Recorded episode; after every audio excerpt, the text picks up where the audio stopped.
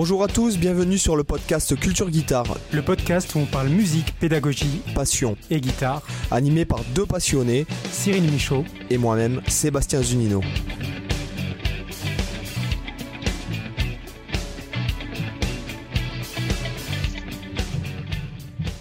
Hola chicos, bienvenue dans le podcast Culture Guitare. Salut Cyril, comment ça va? Salut Sébastien, bah, écoute, je suis en pleine forme.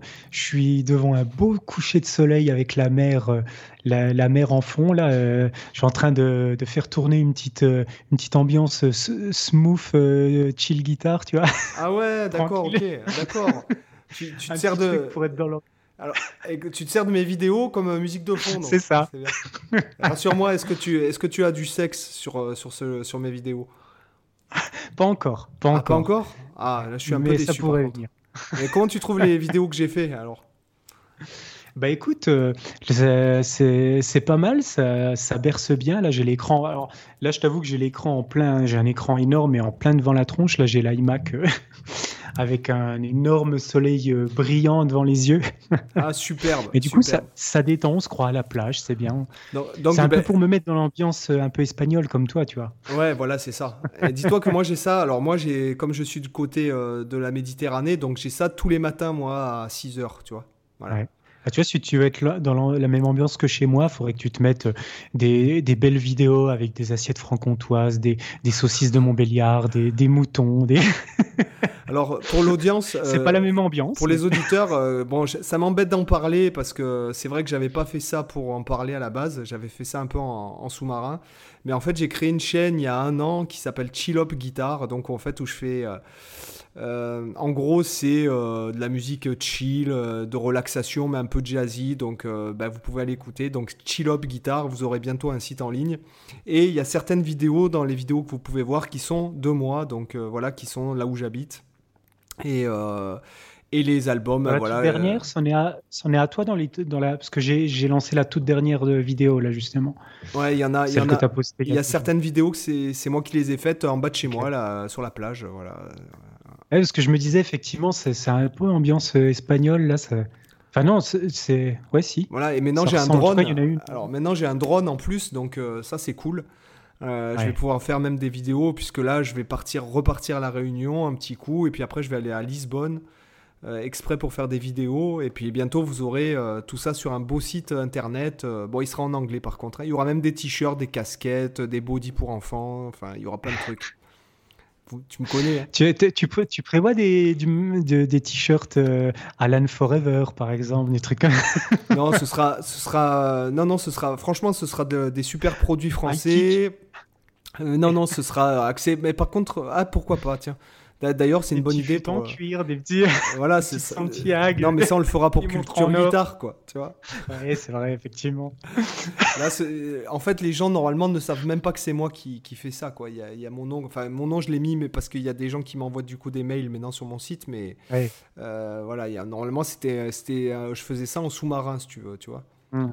Voilà.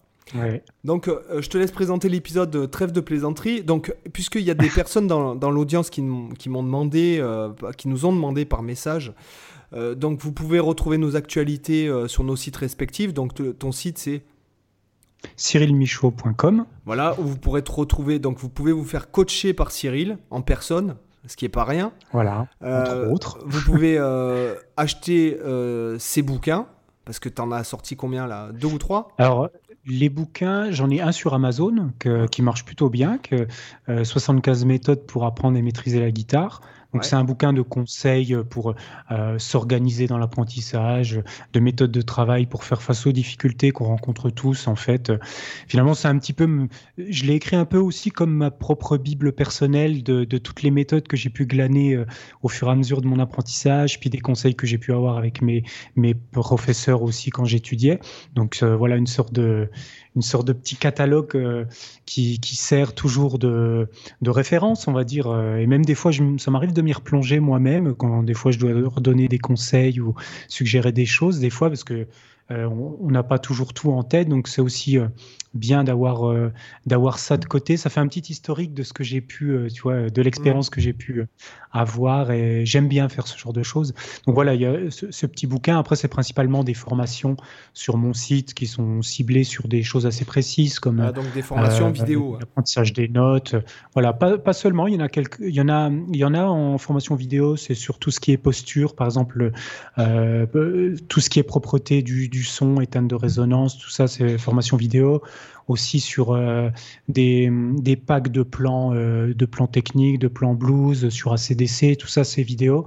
Puis après j'en ai quelques-unes plus au format euh, application que j'ai développé pour apprendre les notes sur manche de la guitare, par exemple, et d'autres au format vraiment papier et plein de plans guitare, format guitare pro. Donc, par exemple, pour une sur les, bases de l'impro, quoi, qui est vraiment plus basée sur une immense bibliothèque de, fichiers Guitar Pro, euh, plus, de, plus un gros PDF assez mastoc, bien dense, quoi. D'accord, bon, bah, et puis moi, si vous voulez euh, retrouver un peu mon actualité, etc., donc j'ai mes chaînes YouTube, donc Sébastien Zunino, Seb Zunino Vlog. Il y a mon site euh, www.sébastienzunino.com, donc où vous trouvez les formations. Donc je peux pas vous les énumérer, je sais qu'il y en a une, euh, quinzaine. en tout cas, dans l'espace membre, euh, pour ceux qui souscrivent à la Guitar School, il y a plus de 1000 vidéos, ça je peux te le dire. Mmh. Donc il y a les triades, il y a le jazz débutant, le sens du rythme tous les aspects essentiels. Euh, ouais, voilà. Enfin, en tout que cas, ce soit théorique et technique, quoi. Ouais, et puis les trucs qui m'intéressent, quoi, surtout, parce que. Ouais, oui. Voilà. Mais euh, mm. voilà, et puis il y a des PDF, il y a des articles, il y a toutes mes vidéos pédagogiques recensées. Enfin, il y a des voilà, il y a toute une page backing track où vous pouvez, vous avez tout classé par tonalité, par style, euh, voilà. Et puis après, vous avez pour quatre vies de travail. Quoi. Ouais, ouais, il y a, y, a, y a, vraiment pas mal de trucs, quoi. Voilà, donc euh, en fait, aujourd'hui, on va s'attaquer à un sujet. Je te laisse présenter le sujet, Cyril. Oui, alors l'idée aujourd'hui, c'est d'essayer de se remettre dans la peau d'un euh, débutant à la guitare et de se dire, euh, mais tout en conservant notre expérience euh, acquise, et de se dire par quoi commencer quand on débute la guitare? Parce que je sais que beaucoup, pour avoir discuté avec pas mal de, de, purs débutants et pour aussi me souvenir un peu de comment j'étais quand je débutais la guitare, on a toujours cette éternelle question de se dire, ok, j'ai la guitare dans les mains et maintenant je fais quoi? Par quoi je commence Surtout, la question se pose surtout pour ceux qui vont apprendre sans avoir forcément un prof sous la main euh, tout de suite, donc qui vont être plutôt autodidactes. Et du coup, euh, maintenant, c'est vrai qu'avec Internet, on est noyé dans une quantité, on l'a déjà dit plein de fois dans le podcast, on est noyé dans une quantité gigantesque de contenu. Et du coup, bah, par quoi on commence?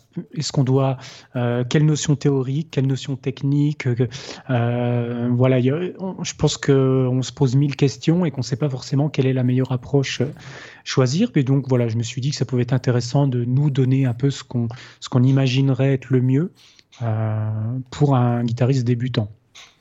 Alors, je peux, si tu veux, je peux ouvrir le bal. lorsque, lorsque Lorsque je donnais des cours, enfin, bon, comme je vous l'ai dit 50 fois, euh, j'ai eu la chance d'avoir euh, des masses d'élèves euh, alors que je travaillais dans un magasin de musique du sud de la France. c'est plus ou moins la, situation qui, je pense, qui a développé peut-être un peu mon côté pédagogique quand en fait euh, Madame Argence, donc en fait c'est la dame euh, qui était, euh, on va dire la, directrice du magasin, qui m'a demandé de donner des mhm. cours chez elle. tu vois, je me suis senti investi d'une mission, quoi. Tu vois, je me sentais le Jésus-Christ de la gratte, quoi. C'est-à-dire que en fait, je voulais, en tout cas, ce que je m'étais dit à cette époque-là, puisque j'avais pas du tout d'expérience en tant que prof, puisque j'étais juste intermittent, hein, en fait. ce que je me suis dit, c'est que je vais pas faire euh, des cours euh, scolaires, voilà. Mais ce que je mhm. voulais, c'est que les élèves, en fait, ils passent une bonne heure avec moi et que, en rentrant à la maison, je les ai assez intéressés pour qu'ils eux-mêmes se pratiquent. T'amorces la pompe, en fait. Ouais, voilà, c'est ça. Et en fait, ce que je voulais, surtout, euh, et ce que je recommanderais aux gens aujourd'hui, c'est par exemple, ils vont se dire, mais il faut que j'apprenne les gammes, les notes et tout. Non, je leur ai dit, non, non, tout ça, c'est du caca. Euh, tu vois, comme je le dis souvent, t'apprends pas l'alphabet avant de savoir parler. Euh, c'est la première chose, le premier ingrédient. Euh, c'est même pas le rythme, c'est même pas l'oreille, c'est même pas le sens musical ou quoi, c'est juste déjà le plaisir, quoi. Voilà. Mm. Il faut que quand tu sois débutant, euh, tu arrives à prendre ton pied. Et c'est là qu'après, quand tu commences à. Ça fait quelques temps que tu prends ton pied en jouant tes morceaux favoris de ACDC ou de, de je ne sais qui, de Bob Dylan ou, euh, ou tes chansons ou quoi que ce soit, qu'après tu tournes en rond et que là, oui, il faut commencer à peut-être voir un peu dans les trucs un peu plus scolaires. Mais la première chose à faire, et je parle pour vos enfants, euh, quand, vous, quand vos enfants ils viennent vous voir, euh, vos enfants, quand ils veulent faire de la guitare, ils veulent faire ce qui les fait rêver. Ils veulent pas mm. apprendre les notes ou aller voir le prof qui va, hein, tu vois, qui, qui, va être hyper scolaire et tout. Il faut que il y ait une notion de plaisir. le, premier ingrédient, c'est que si jamais ta, ta première heure de leçon, t'as pas pris du plaisir, bon, bah, continue pas avec ce mec. Mm. Euh, si jamais aujourd'hui on n'est plus dans, dans, dans l'esprit euh, carcan, euh, conservatoire, entre guillemets, je crache pas sur le conservatoire parce que ça fait les meilleurs musiciens, enfin en tout cas, chez, chez ceux qui sont pas dégoûtés forcément, ça fait les mm. meilleurs musiciens qui soient parce qu'il y a ce côté conservatoire, etc., etc. Et je ne crache pas sur le conservatoire. du tout, hein, bien au contraire. Mais ce que je veux dire, c'est qu'il faut que la personne, elle prenne, elle prenne son pied, quoi. Il faut que ce soit euh, une heure de, de, de, plaisir complet.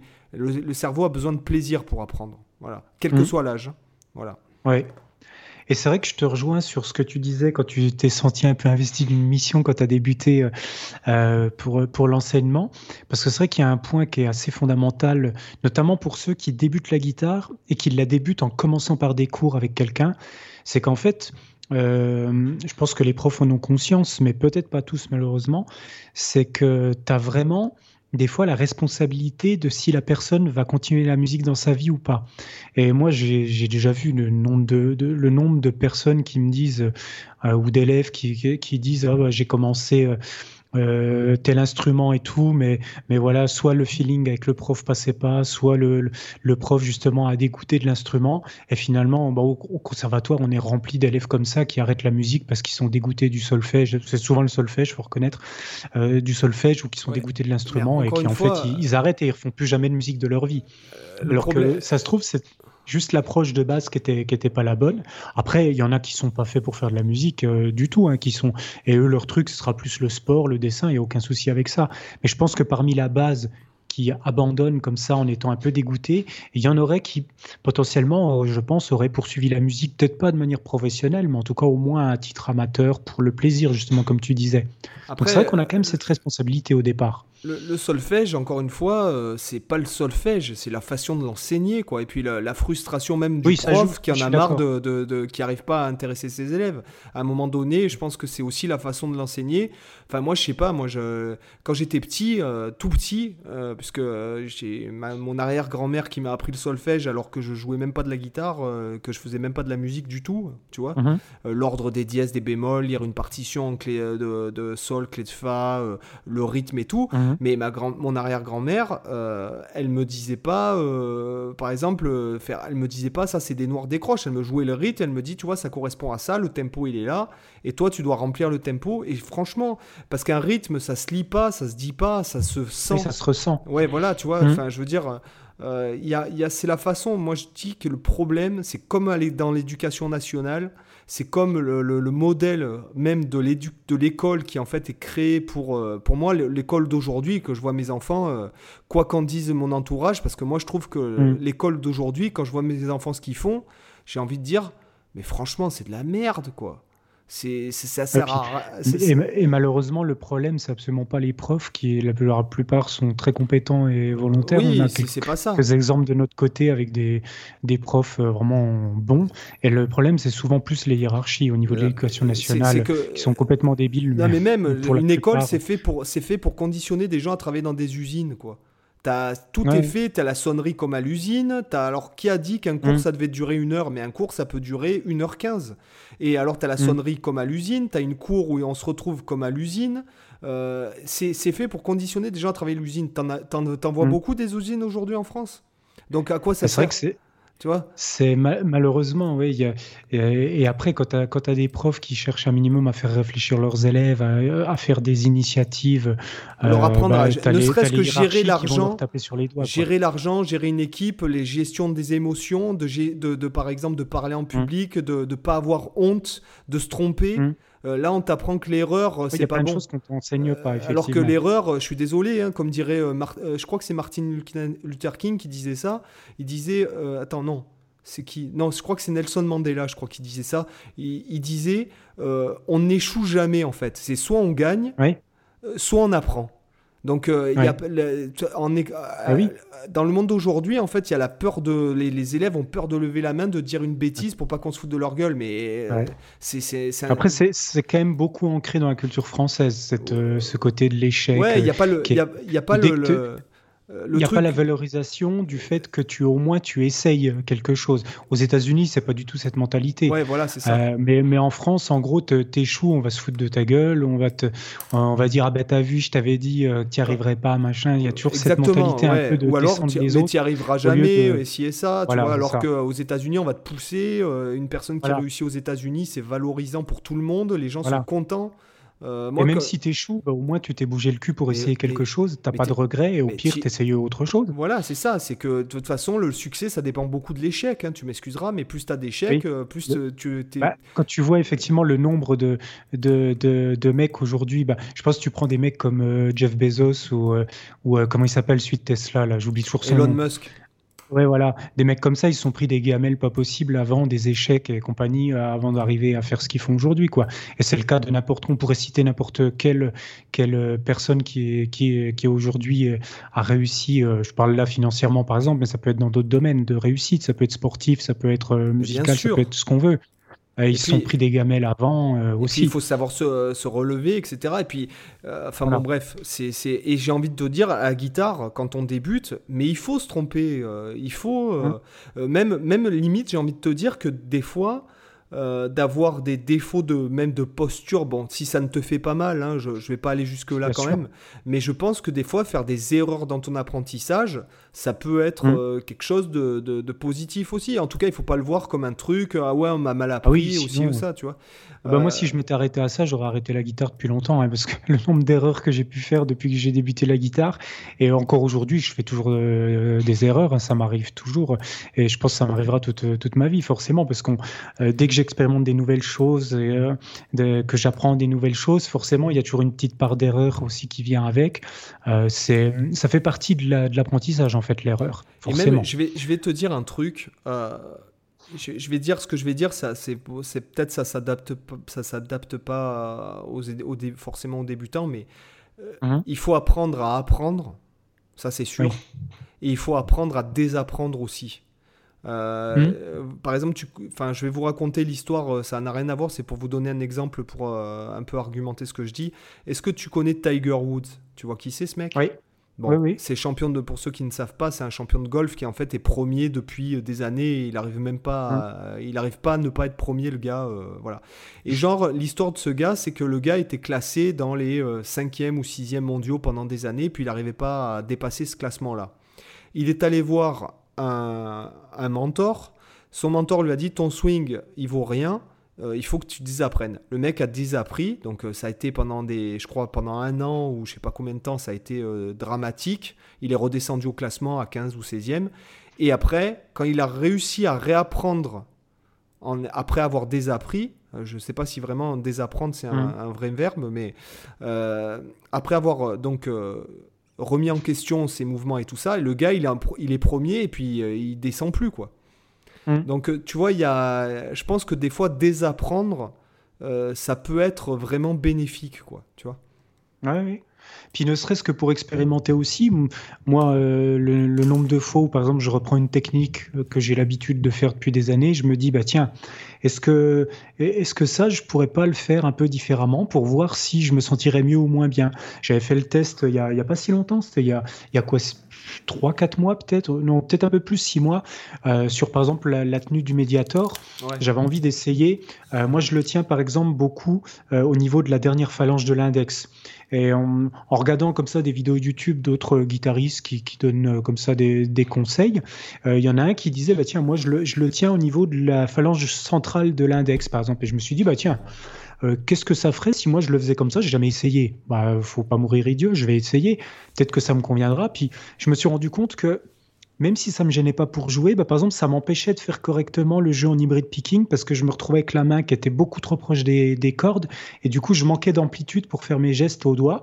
Et du coup, je me suis dit, bah, ok, même si là, je me sens pas en, inconfort et je pense que je pourrais même continuer à jouer comme ça, bah malheureusement, ça, ça, me gêne pour une autre technique. Et du coup, je, euh, je suis finalement resté avec les techniques que j'avais l'habitude, mais au moins j'ai testé autre chose pour voir et voir si pour moi ça pouvait convenir ou pas. Mais après, je regrette pas parce que voilà, ça m'a ça m'a fait tester. J'ai perdu, enfin j'ai perdu non justement, j'ai pas perdu, mais en tout cas, c'est comme ça qu'on le dit en général. J'ai perdu un peu de temps à essayer, mais ça m'a fait au moins tester quelque chose et voir que finalement la méthode que j'utilise là, elle me convient bien. Peut-être que je testerai autre chose plus tard, mais de temps en temps, j'aime bien, même sur les choses sur lesquelles je suis à l'aise, même sur les sujets que je connais bien, j'aime des fois le tester sous un autre angle pour voir si j'y arriverais même peut-être encore mieux que ce que je croyais ou alors si ça changerait rien du tout, ou voir si ça empirait les choses, tu vois. Ouais.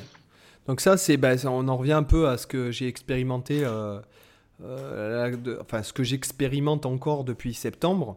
Euh, le Hammer from Nowhere. Donc au début, mmh, bah, tu perds en rapidité, tu perds en, tu, tu, fais des mouvements maladroits, puis après tu te rends compte que finalement tu as bien fait de, de, faire ça, quoi. Donc en fait, il faut pas hésiter à se tromper, il faut pas hésiter, euh, voilà, il faut pas hésiter. Euh, encore autre chose euh, qui me vient de suite parce qu'après je vais oublier, c'est aussi aller plutôt que sur des vidéos YouTube parce qu'en fait il y a tellement d'informations qu'après votre cerveau il sature et il retient rien. C'est plus aller voir des gens. sans parler de prendre des cours ou quoi, mais d'avoir de trouver une personne qui joue bien dans votre. je parle, je pense pas mmh. qu'il y ait beaucoup de jeunes qui nous écoutent, d'adolescents ou quoi, euh, mais euh, de trouver plus des gens avec qui jouer, euh, plus que de, de, passer votre temps à switcher d'une vidéo à l'autre. Ah bah tiens, je vais regarder ça, et puis au mmh. final, un peu de trop, un peu de rien, quoi. C'est ce que je faisais quand j'étais plus jeune, justement. Aller voir d'autres guitaristes qui étaient meilleurs que moi, échanger avec d'autres. C'est vachement intéressant et formateur. Et puis même aujourd'hui. Mmh, aujourd'hui, franchement, moi je te dis, là, je, je commence des cours la semaine prochaine avec moi, j'en je, je, parlerai plus tard. Peut-être que je réussirai à le faire venir dans le podcast. Tu nous feras un petit bilan. ouais, ouais, parce que, ouais, ouais, parce que là, je suis motivé. Hein. Je te dis, euh, je suis en mode euh, œil du tigre, quoi. Tu vois, c'est. voilà. Donc, bah, tu vois, moi, par. Ouais, vas-y. Vas-y, non, non, vas-y, vas-y, vas-y, vas-y. Ah, moi, ce que, ce que je dirais par rapport à, à, par quoi débuter quand on, quand on commence la guitare, mais en fait, je donnerais un conseil qui est différent selon euh, l'âge de la personne, en fait. Ouais, vrai. Parce que en fonction, en fait, je séparerais les enfants euh, des adolescents et adultes. Tu vois, je mettrais deux catégories parce qu'en fait, pour moi, euh, moi, ça fait plusieurs années que j'ai une méthode spécifique pour euh, justement les débutants, qui est à peu près toujours la même et que celle que j'applique avec à peu près tout le monde, sauf justement la distinction que je vais faire entre enfants et adultes. Mais c'est que j'essaie de me centrer toujours sur les besoins de la personne. Parce que je me dis quoi? Je me dis, euh, je vais prendre d'abord le cas des adolescents, adultes, etc. Je me dis, quelqu'un qui débute la guitare à, à, je sais pas, 17, 18 ans, 20 ans, 25 ans, 30 ans, 40 ans, etc., peu importe. Cette personne-là, Généralement, elle ne le fait pas parce que ses parents lui ont dit euh, bah, Tiens, tu vas aller prendre des cours de guitare, tiens, on va t'inscrire à l'école de musique du coin, tiens, tu vas faire ça, etc. Généralement, quand tu commences à être ado et que tu atteins la vingtaine et après postérieur, si tu fais ce choix-là, c'est que c'est volontaire derrière, c'est qu'il y a une raison profonde. C'est soit parce que c'est un instrument qui t'a toujours plu et que tu as du coup envie, soit parce que tu as des morceaux que tu adores et que voilà, un de tes rêves, c'est d'être capable de le, simplement les jouer, sans forcément vouloir être guitariste professionnel, soit parce que tu as le projet, je sais pas, de monter un groupe avec ton meilleur pote et, que du coup, voilà, toi, tu apprends la guitare euh, parce que, et lui va apprendre la basse ou je sais pas quoi, ou alors c'est parce que tu as envie de, je sais pas, simplement dans la famille, euh, jouer ou faire des petits concerts, en tout cas, je sais pas, mais peu importe, il y a toujours une raison derrière. Tu te dis pas à un moment donné le matin comme ça, tiens, je me lève si j'allais si m'acheter une guitare. Il y, il y a forcément une raison derrière. Et donc, moi, ce que je me dis, c'est que euh, je trouve pas logique avec des personnes comme ça, par exemple, de, euh, en tout cas à partir de l'adolescence, de se dire ok, je vais, je vais appliquer la pédagogie euh, à, euh, on, voilà, on ouvre le cahier, page 1, on commence par ça, etc. Parce que je me dis que la personne, si elle a un, un besoin, employé par les profs de piano, par exemple. Oui, c'est vrai qu'il peut, même si je pense qu'il y en a aussi qui fonctionnent de manière plus libre, mais c'est vrai que c'est vrai qu'il y a beaucoup cette logique avec les cahiers, mais pas que pour le piano d'ailleurs, hein, ça peut être pour tout instrument. Mais c'est vrai que dans la guitare électrique, on est un peu moins, euh, on est un peu moins verrouillé dans les côtés, euh, dans les côtés euh, le livre de, gamme, le livre de machin, parce qu'il n'y a pas vraiment de pédagogie très fixée en guitare électrique, contrairement à la plupart des instruments qui sont ancrés, tu vois, dans, dans le, les conservatoires, par exemple, qui ont du coup toute une pédagogie déjà façonnée par des siècles et des siècles. Mais hum, du coup, moi, ce que je me dis, c'est qu'il faut revenir sur la base c'est-à-dire les besoins de la personne. Donc moi, ce que je commence toujours par faire, c'est faire un point simplement avec la personne, euh, voir quel est vraiment son besoin. Et moi, le, meilleur conseil que je pourrais donner pour ceux qui vraiment débutent comme ça, c'est de se dire quel est le guitariste que vous voulez devenir? En, essayant de se projeter, genre en se disant, vous, vous, Et là, donc, je vous, je vous aiguillerai vers le, vers le magasin, euh, le magasin du coin, euh, un peu métal, qui vend des cuites en cuir. mais, mais tu vois, ce que, ce que je veux dire, c'est que je vais aiguiller déjà à se poser cette question qui peut être difficile. C'est pas une question résolument facile parce que des fois, tu peux avoir inconsciemment l'envie de t'acheter la guitare, mais sans forcément savoir précisément. Tu sais que tu as envie d'en faire, mais la raison profonde, euh, bah, des fois, elle n'est pas toujours claire. Donc, moi, j'invite toujours à se poser cette question et à se projeter, genre 40 ans plus tard, ou à se dire, tiens, quand j'aurai 70 ans ou 80 ans, euh, quel guitariste j'aimerais être à ce moment-là? Alors, il faut déjà se projeter dans le résultat qu'on veut obtenir. Et en fait, à partir de là, voilà, si la personne, elle se dit, bah, tiens, là, je m'imagine en, super joueur de blues qui, qui, maîtrise tous les standards, qui est capable d'improviser des trucs à la Hendrix, B.B. King et compagnie, bah, d'entrée, tu déjà, en fait, tu, tu vois le point d'arrivée et tu as immédiatement, toi, j'imagine un peu comme dans un jeu, comme une, carte dans un jeu vidéo.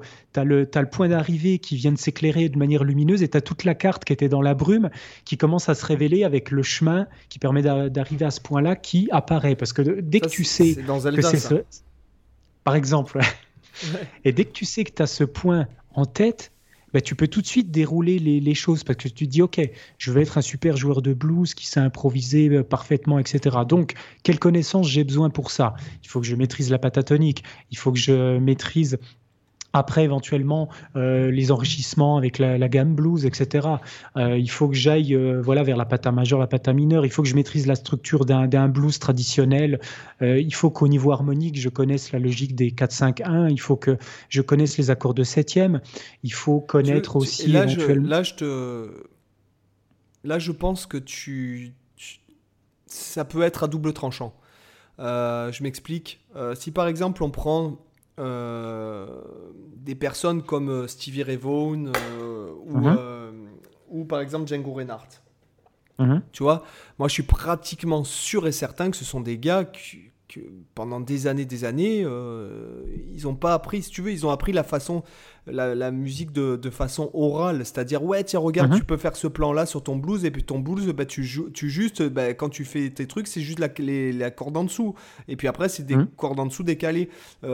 Enfin, j'image euh, grossièrement, bien sûr. mais ce que je veux dire, c'est que ça se ressent quand le guitariste, il a appris d'une façon orale. Comme par exemple, je parle là de Django et de Stevie Ray Vaughan. Mhm. Euh, et je pense que, euh, quelque part, il faut essayer au maximum, euh, et ça c'est aujourd'hui que je le dis, alors que j'ai plus de débutants depuis des années, puisque en fait, je, euh, clairement, je fais fais pas de contenu pour débutants de toute façon.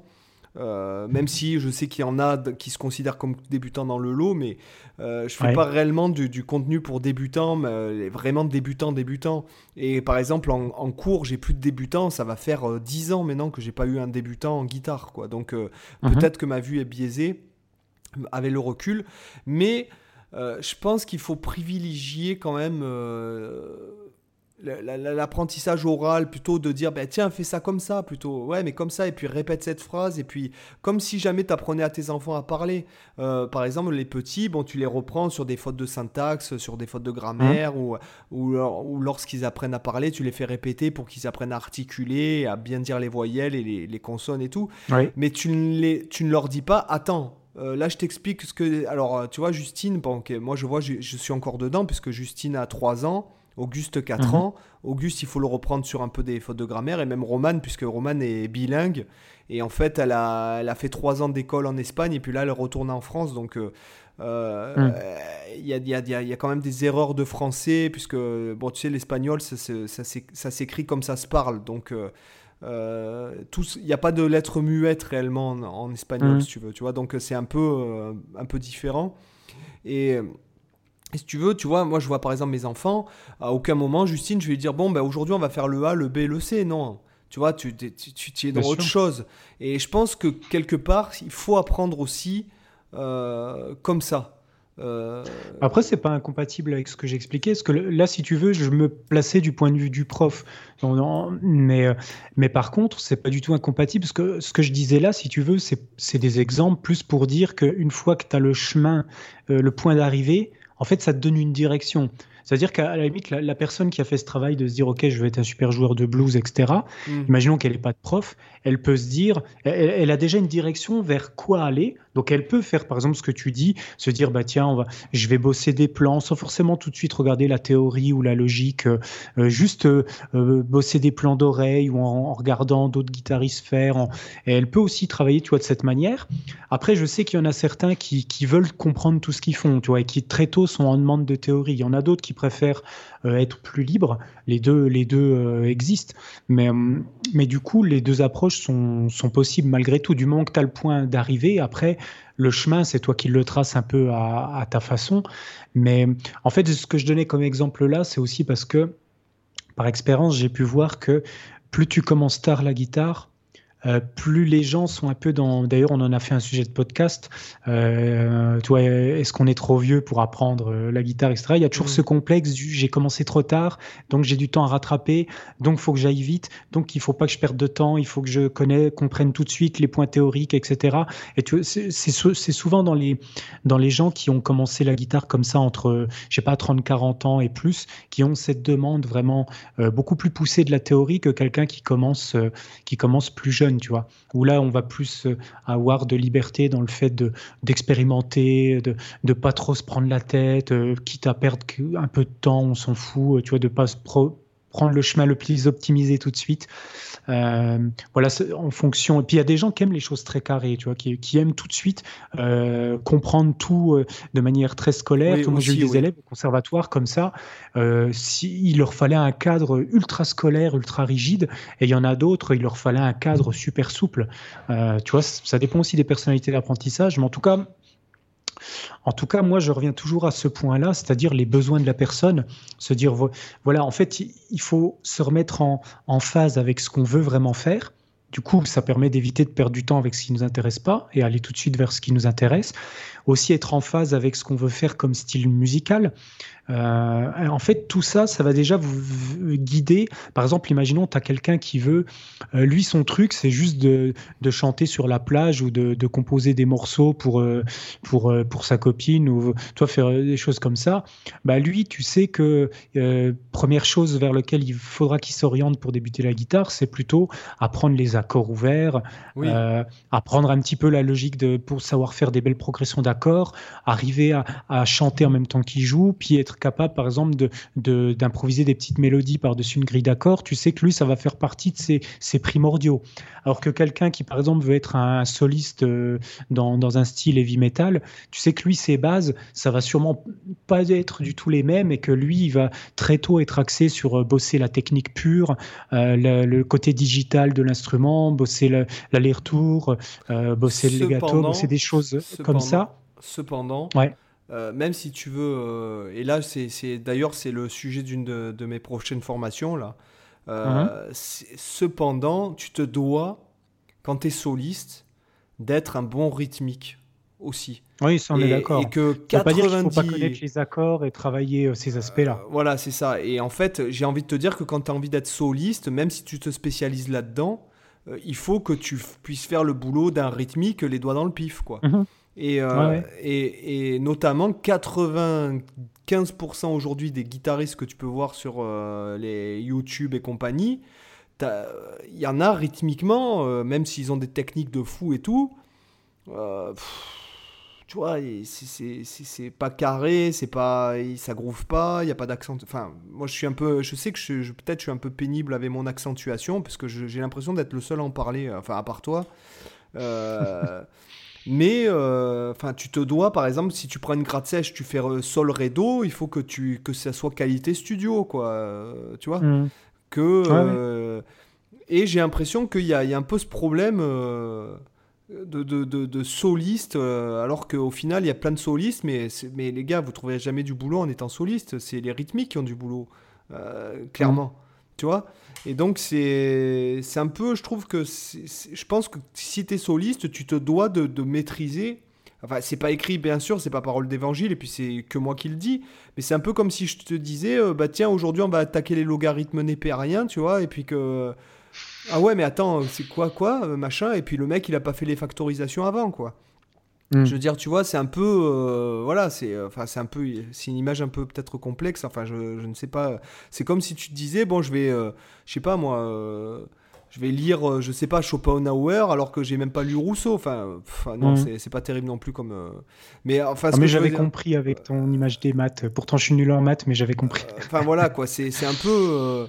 Enfin, tu vois, tu te dois de. Voilà. Et c'est l'erreur, notamment, moi, que j'ai fait. Ça, je peux le dire, mmh. tu vois. Bah, je, pense qu'on l'a tout, on l'a tous fait. Et moi, je l'ai fait, je l'ai fait aussi celle-là.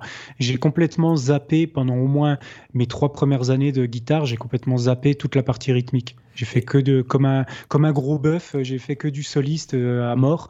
Et j'ai vraiment complètement occulter à 100% l'aspect rythmique. Alors moi, et je vais, je vais maintenant c'est moi, c'est l'effet inverse parce qu'avec tous les morceaux que j'enregistre, etc. Ben, au final, en fait, je bosse beaucoup moins euh, le soliste euh, que le, rythmique, quoi. Puisque je suis toute la journée mm. en train d'enregistrer des trucs.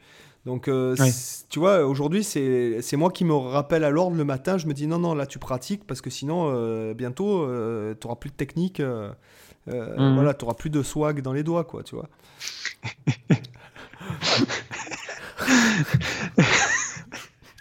Ah, j'ai des belles images qui me viennent en tête. ouais, ouais. Donc, euh, en fait, voilà. Donc, c'est pour ça que c'est important et notamment. tu, fais bien de le rappeler, ce point-là, euh, effectivement. Et, euh, notamment dans le jazz aussi. Euh, parce mhm. que ça, ça, ça, ça, va tous les styles. En général, quand tu de toute façon, oui, c'est pas, c'est pas ciblé sur le métal ou autre, c'est valable pour tout, même pour le blues. Hein. Voilà. C'est valable aussi. Euh, ça va refaire tourner une belle grille blues euh, de manière efficace déjà. Ne que pour, pour sentir les changes, enfin les, les sentir comment dirais-je la grille. Mhm. Et puis par exemple en jazz, tout le monde va se ruer. Ah ouais, vite les standards, euh, même pas j'apprends le thème, même pas j'apprends la grille, je, je chorus direct. Non mais attends mec, euh, déjà première chose, apprends le thème, parce que c'est quand même là-dessus qu'est construit le morceau.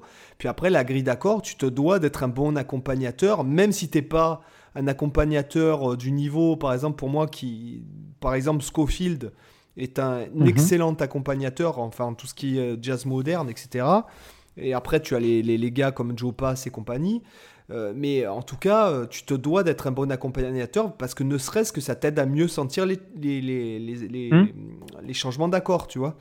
Donc, euh, c'est logique puisque le solo, il, a, il se base vraiment sur un. Enfin, c'est quelque chose qui, qui vient par-dessus un accompagnement. Ça, je te dirais que d'un point de vue scolaire, oui. Par contre, c'est là où tu vraiment tu, tu, te rends compte, ça je le dis pour les gens qui font du jazz, c'est quand tu entends, en fait, tu sais pas, t'as pas identifié la grille, mais que tu entends le soliste mhm. qui improvise dessus, normalement, tu dois entendre le thème dans son impro. Et c'est là que tu vois la différence entre les très grands guitaristes de jazz et les euh, guitaristes euh, grands. C'est-à-dire que. Mhm. Euh, et les musiciens, j'ai envie de te dire, c'est-à-dire que normalement, il y a trois quarts des, standards de jazz enfin j'exagère un peu, allez, je vais dire 55% des, des, standards de jazz ont le même type de grille. Voilà. C'est-à-dire que c'est basiquement dit euh, vulgairement, j'ai même envie de te dire, c'est 1 qui va sur 4, qui va sur 5, qui revient sur 1. Mm. Voilà, en gros. Hein. c'est. Et ça décliné à l'infini avec des, des, différents trucs. Ouais, des et que tu prends par exemple des standards, euh, certains, ils ont basiquement, pratiquement les, les, les grilles qui se ressemblent. Et que quand tu entends mm-hmm. en fait quand t'entends pas le thème, c'est ce qui a fait que Miles Davis, tout le monde connaissait Miles Davis, c'est-à-dire que Miles Davis était un gros branlot et qu'il avait une mémoire photographique et que quand il improvisait, il se servait en fait de la partition du thème pour improviser. Et c'est quand tu Mm. écoutes Miles Davis jouer, pour moi, c'est ça un bon chorus de jazz sur un standard, c'est-à-dire que tu entends une impro qui est construite autour du thème. Pas de la Mm. grille, du thème, de la chanson. Parce que les standards sont des chansons qui proviennent des musiques, euh, de, des comédies musicales de Broadway. Et c'est là que tu vois la grande classe, quoi. C'est le mec qui, ça s'appelle l'improvisation motivique. Voilà, ce Ouais. sont les mecs qui ont pratiqué euh, autour du thème, tout en mettant des superlocriens, des substitutions de partout, mais tout en restant accroché au thème. T'as le, t'as le squelette toujours dans Voilà. la tête et après, voilà. Donc c'est ça, c'est Ouais. surtout bien jouer le thème. En deuxième. Oui, puis après, voilà, as, même l'idée aussi de, euh, de faire les deux en même temps, c'est-à-dire de, exactement. Euh, D'ailleurs, il me semble que tu en avais déjà souvent parlé dans tes vidéos sur ta chaîne, de, de simplement improviser seul, sans accompagnement, mais de faire aussi sentir, euh, sentir les accords. D'ailleurs, ça, on peut le faire aussi en blues, on peut le faire dans tous les styles également. Exactement. Ouais. Euh, de à la fois mélanger l'aspect rythmique et l'aspect mélodique. voilà. Et, D'ailleurs, je pense que si on fait un podcast sur le bosser avec des backing tracks, je pense que c'est peut-être un des arguments qui va, qui va revenir, le fait que, que quand on bosse justement sans backing track, euh, là, on doit se forcer à être à la fois le guitariste rythmique et soliste, et à faire que quand on improvise, on doit essayer de, de faire sentir la grille d'accords qui est sous-jacente à son impro. Alors, je, c'est assez je prêche, de je faire prêche ça. pas du tout par ma paroisse, mais en fait, euh, quand j'ai des élèves ou quand moi je travaille, mais jamais tu me verras improviser sur un backing track, quoi. Hmm. Jamais. Euh, clairement, le mec qui fait les backing tracks, en l'occurrence moi par exemple, euh, fait en sorte que toi, tu te prennes pour Steve Vai avec ta pinta et que tu remettes le backing track 50 fois. Voilà. Mhm. Voilà, clairement c'est ça. hein. Euh, donc en fait, moi je fais tout pour que quoi que tu fasses sur le backing track, ça sonne bien. Et donc c'est pour ça qu'il y a des mecs qui me disent dans les commentaires, ils me disent ah mais je me suis pris pour Carlos Santana, je me suis pris pour Steve Vai pendant une heure. mais oui, parce que moi j'ai derrière j'ai fait en sorte que tu aies des instruments de partout que t'entends même pas et qui font que à un moment tu te dis oh putain mais je fais une note ça sonne bien. Ben oui parce que le mec il a fait en sorte que tu te prennes ton pied. Mm. Donc le pour travailler pour, purement, enfin travailler j'aime pas ce terme parce que travail c'est euh, trépalium, c'est euh, la Ouais. torture je crois, c'est ça? C'est, oui, oui, je suis voilà. d'accord. Voilà. J'aime pas le terme de travail non plus. Voilà, donc euh, la pratique, tu prends un clic ou même tu joues seul, quoi. Ou tu Ouais, joues par-dessus le clic, CD original, tu vois. Voilà, Mhm. après moi, c'est vrai que je suis très clic parce que euh, moi j'adore jouer au clic. euh, Qu'est-ce que tu veux Ça, c'est Ouais. c'est peut-être c'est ma méditation euh, personnelle. Et puis parce que ça développe. ça dépend, des fois c'est à double tranchant aussi, hein, mais voilà, moi en tout cas, bah, qu'est-ce que tu veux, moi c'est le clic, mon truc. Mais voilà, en tout cas, je sais que je, moi j'invite les gens à pratiquer s'ils veulent vraiment progresser. À, alors, si vous avez une heure pour jouer devant vous, euh, jouer euh, pendant euh, 40 minutes, 45 minutes et, et, pratiquer pendant 15 minutes, mais pas un truc euh, forcément plaisir, mais un truc qui va vous apporter une pierre à votre édifice musical ou qui va consolider votre, par exemple, les carences de votre squelette musical. Et si vous avez 10 minutes pour faire de la musique, jouez. Mais si jamais, euh, tu vois, il faut aussi euh, savoir se discipliner euh, pour dire, bon là je m'éclate, je prends mon pied pendant 45 minutes, mais par contre je me garde 15 minutes où bon ben je vais faire ça focalisé dessus, pas devant Netflix. Euh, on, on met le téléphone en mode avion, on, on se coupe de ça. Non, pendant 15 minutes, je pratique un truc bien précis avec un travail fini. 15 minutes, ça, que ça. Et Mhm. je travaille que ce parti-là. Alors effectivement, quand ça fait 30 ans que tu fais de la guitare, ces 15 minutes, ça se transforme plus en 15 heures. Mais euh, quand tu es au début, tu peux te dire, bon ben aujourd'hui, euh, je travaille des croches hyper propres à 80, quoi. Voilà, mais pendant Mhm. 15 minutes, je fais que ça, quoi. Et quand... Et- Voilà. Mais tu vois, la, la difficulté aussi que peut se poser un débutant, j'essaie toujours de me mettre dans la place d'un des débutants qui n'a pas le prof justement pour lui dire ce qu'on est en train de dire là. C'est que généralement, le, le problème, c'est que le débutant, il va se dire, il va se dire, qu'est-ce que je dois travailler? Est-ce que je dois genre prendre un morceau d'ACDC, de Deep Purple, machin, et, et apprendre ça? Est-ce que je dois faire des exercices techniques? Est-ce que je dois apprendre de- à, à jouer au doigt ou au médiator? Est-ce que je dois euh, apprendre à faire de l'aller-retour ou apprendre à faire de- du directional picking? Bon, ça, il sait même peut-être même pas que ça existe en fait, mais euh, en fait, c'est en fait, c'est tout des, des questions comme ça où on se dit, Pour l'audience, le directional picking, en fait, c'est l'équivalent du speed picking ou du sweep picking. ouais, il Voilà. y a ou de l'économie picking. Il y a plein de noms différemment. Moi, je préfère le terme de directional picking que je trouve assez précis parce que ça représente beaucoup mieux, de manière plus parlante, le terme, je trouve, que economy picking ou tu vois. Parce que vraiment, ça, sous-entend qu'il y a cette, qu'il y a ce fondement de, c'est la direction euh, des, hum, la direction de ton média, enfin, le, vers quel corps tu te diriges qui conditionne la direction du médiator. Donc, euh, c'est pour ça que j'aime bien ce terme de directional picking. Mais après, on l'appelle un peu comme on veut, tant qu'on se comprend. Euh, c'est l'essentiel. c'est Bon, ouais, c'est vrai qu'après, quand tu es débutant, machin, mais avec aujourd'hui. Oui, tu n'as pas conscience forcément de toutes les techniques qui existent, mais tu peux effectivement, avec YouTube, avoir pas mal de trucs. Mais tu vois, le, mec qui tombe justement sur des vidéos qui te parlent d'aller-retour strict, et puis d'autres qui te parlent de directional picking et de legato, et le mec qui est devant, il se dit, bah ouais, mais moi, je fais comment pour savoir par quoi je dois commencer? Est-ce que je fais l'aller-retour? Est-ce que je fais. Tu vois, ça peut être toutes ces questions qui se posent. Et c'est pour ça que je trouve que c'est bien d'être toujours centralisé sur soi et sur ses besoins et sur ce qu'on veut faire parce que euh, je, veux dire, on est, oui, on, dit toujours on est unique, etc. Chaque personne est unique, mais il faut pas se mentir. On a, on, a tous des directions communes et, et, ce que, on va dire ce que, ce que moi je veux, c'est sûr qu'il y a des milliers d'autres personnes sur Terre qui ont eu à un moment donné les mêmes directions que moi. Tu vois, par exemple, le mec qui veut, qui veut être un joueur de blues ou qui veut faire du jazz ou qui veut faire du, du métal ou qui veut être soliste ou qui veut euh, gratouiller des chansons à la plage. Il y a 40 000 euh, autres personnes dans la même année sur Terre qui ont eu exactement la même, euh, le même besoin que lui. Effectivement, on peut trouver des directions communes et des, des choses qui vont revenir, des conseils communs. Bon, après, là, on va, on va parler technique. Après, moi, je dirais que le, plus important de tout, là où vous devez vraiment mettre le point direct, c'est le rythme. Voilà, clairement. Oui, de, ça, euh, de ça, la, technique qui va représenter le mieux le rythme d'un point de vue technique, c'est l'aller-retour. Pourquoi? Parce que vous allez mettre mm. de l'ordre dans vos mouvements et souvent les gens ont des problèmes de rythme sur l'instrument parce que ça découle d'un problème technique. Parce que quoi? Parce qu'en fait, les mouvements ne sont pas organisés et le temps que ton cerveau il se pose la question, euh, c'est en haut, c'est en bas, c'est quoi? C'est patin, c'est mm. couffin? Le morceau est déjà fini, quoi.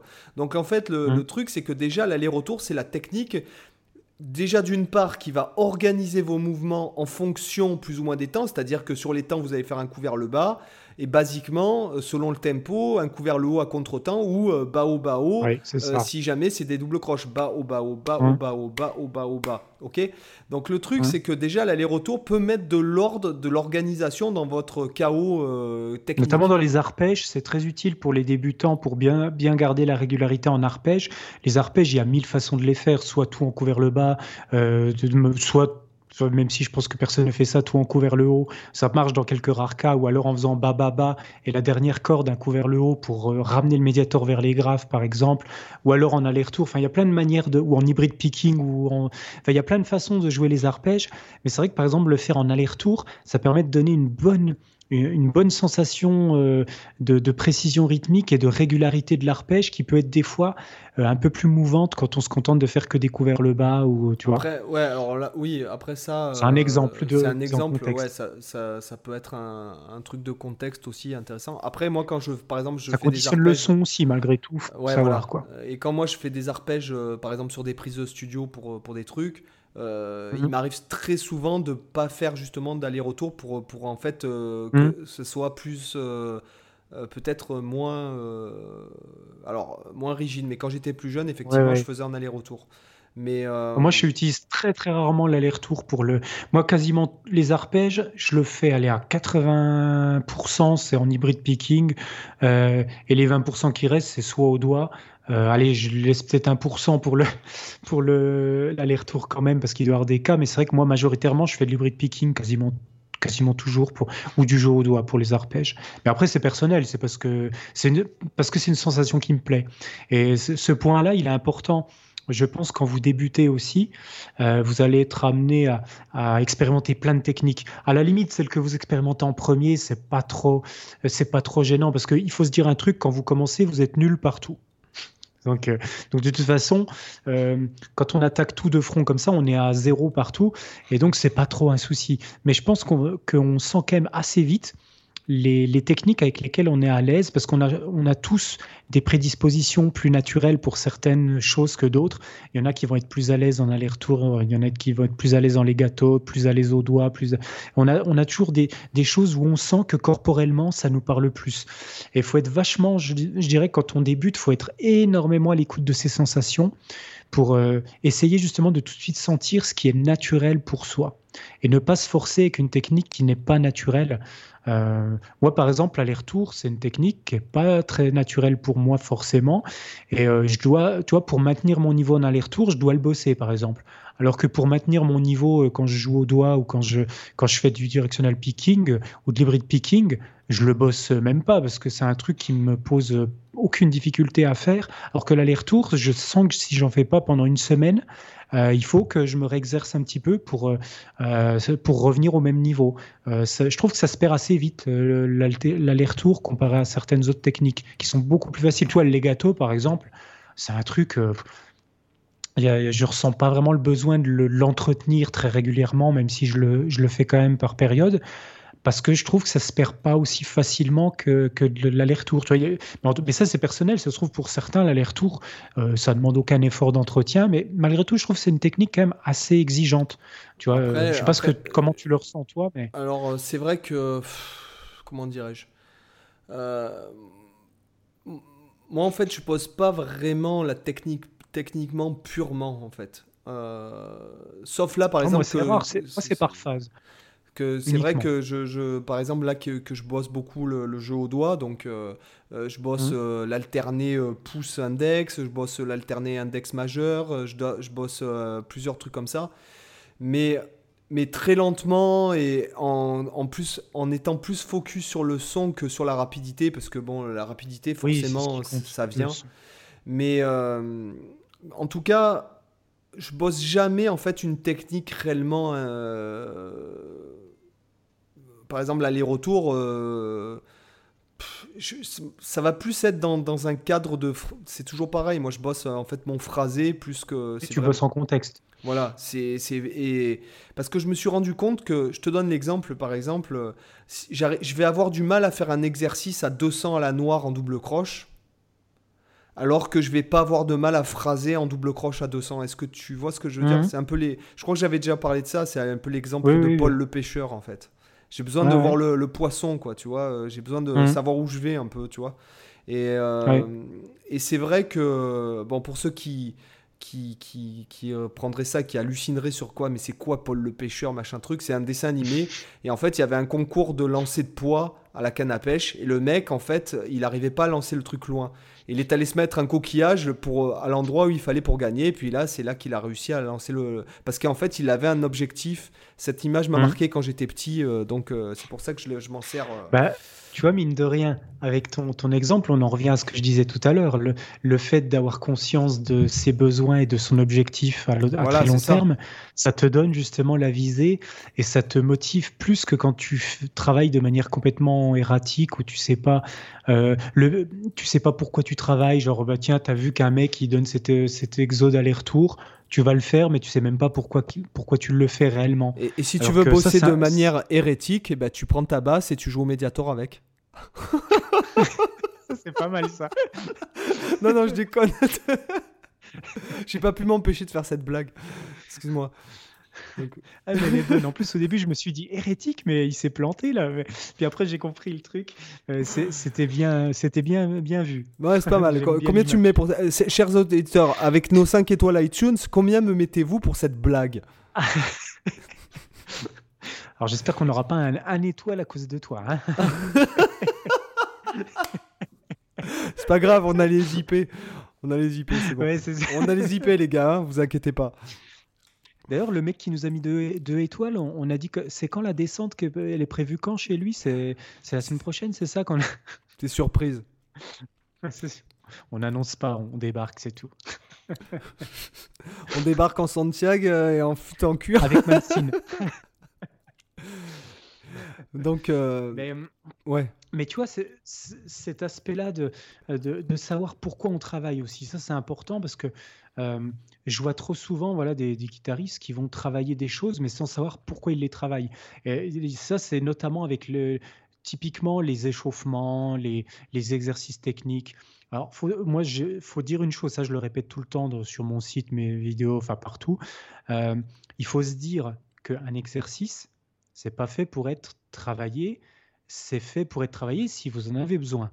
Euh, c'est-à-dire qu'un exercice, il est conçu pour une, une seule raison, c'est pour dépasser un blocage technique. C'est ça le but d'un exercice.